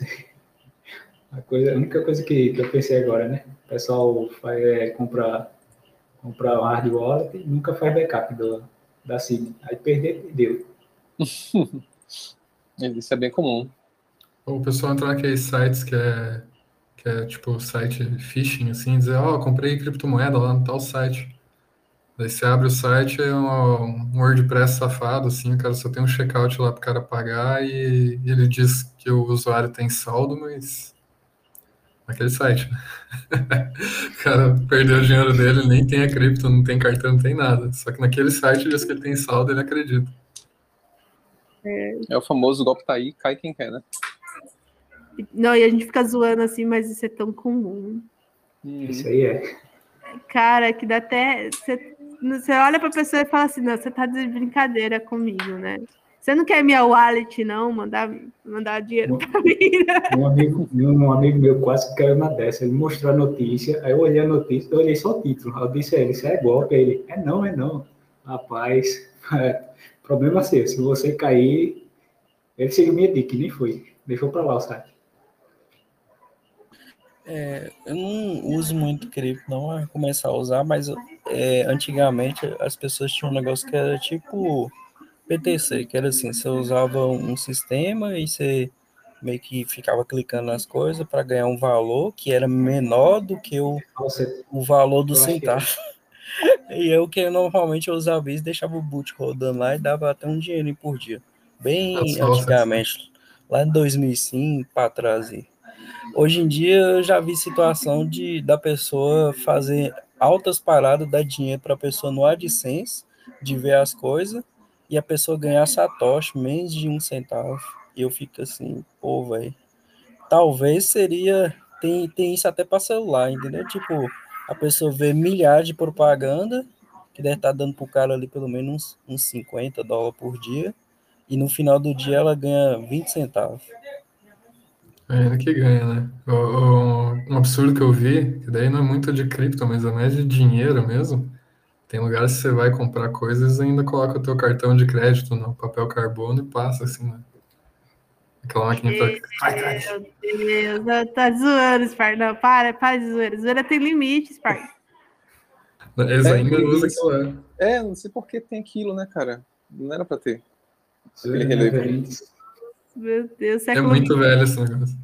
Não chega. Não, pior foi, falando assim, dinheiro, foi. Eu fui pagar o parto da minha filha. E, cara, os caras estavam pedindo cheque. Eu olhei pro cara e falei assim: meu filho, nós estamos no século XXI. Eu nem sei como faz uma anotação de cheque. Eu aprendi isso nos anos 90.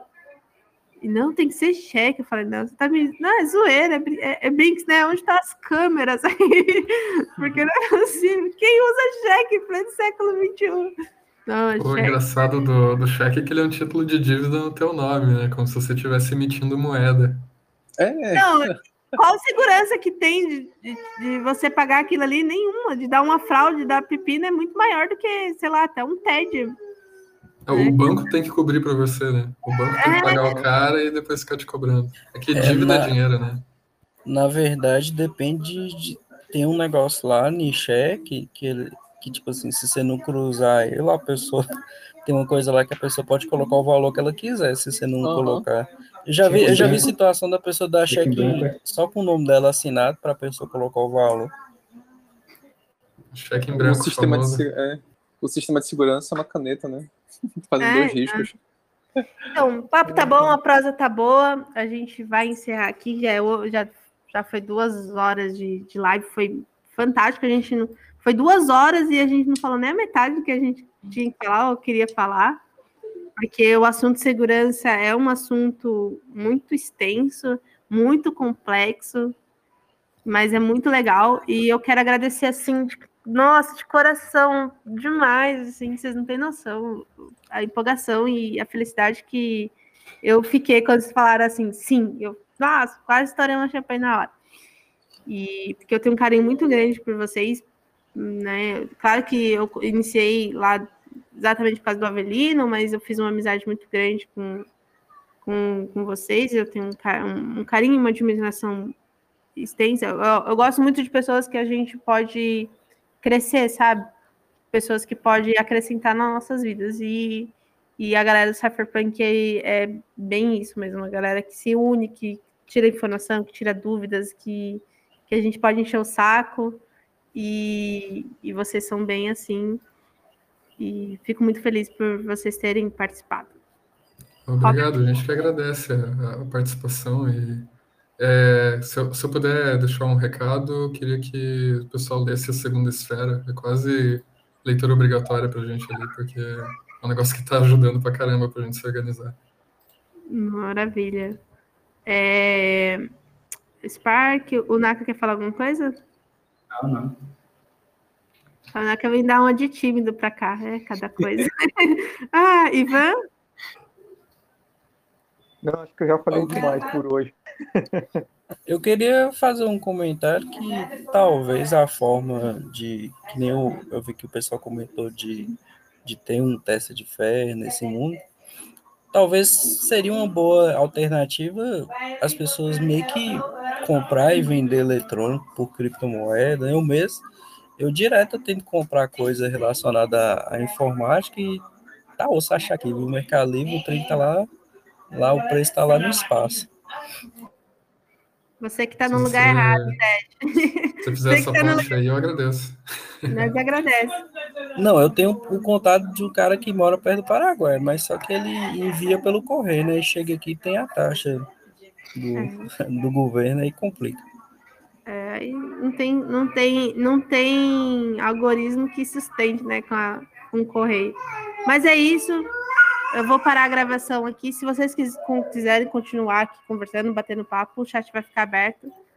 E muito obrigado a todo mundo que ficou aqui até, até agora, né? São duas horas de, de podcast. Esse podcast vai ficar gravado e vai ir para a rede aí.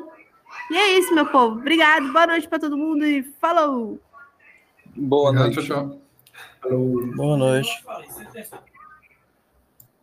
Agora tem que achar aqui os três pontinhos aqui para encerrar, parar a gravação.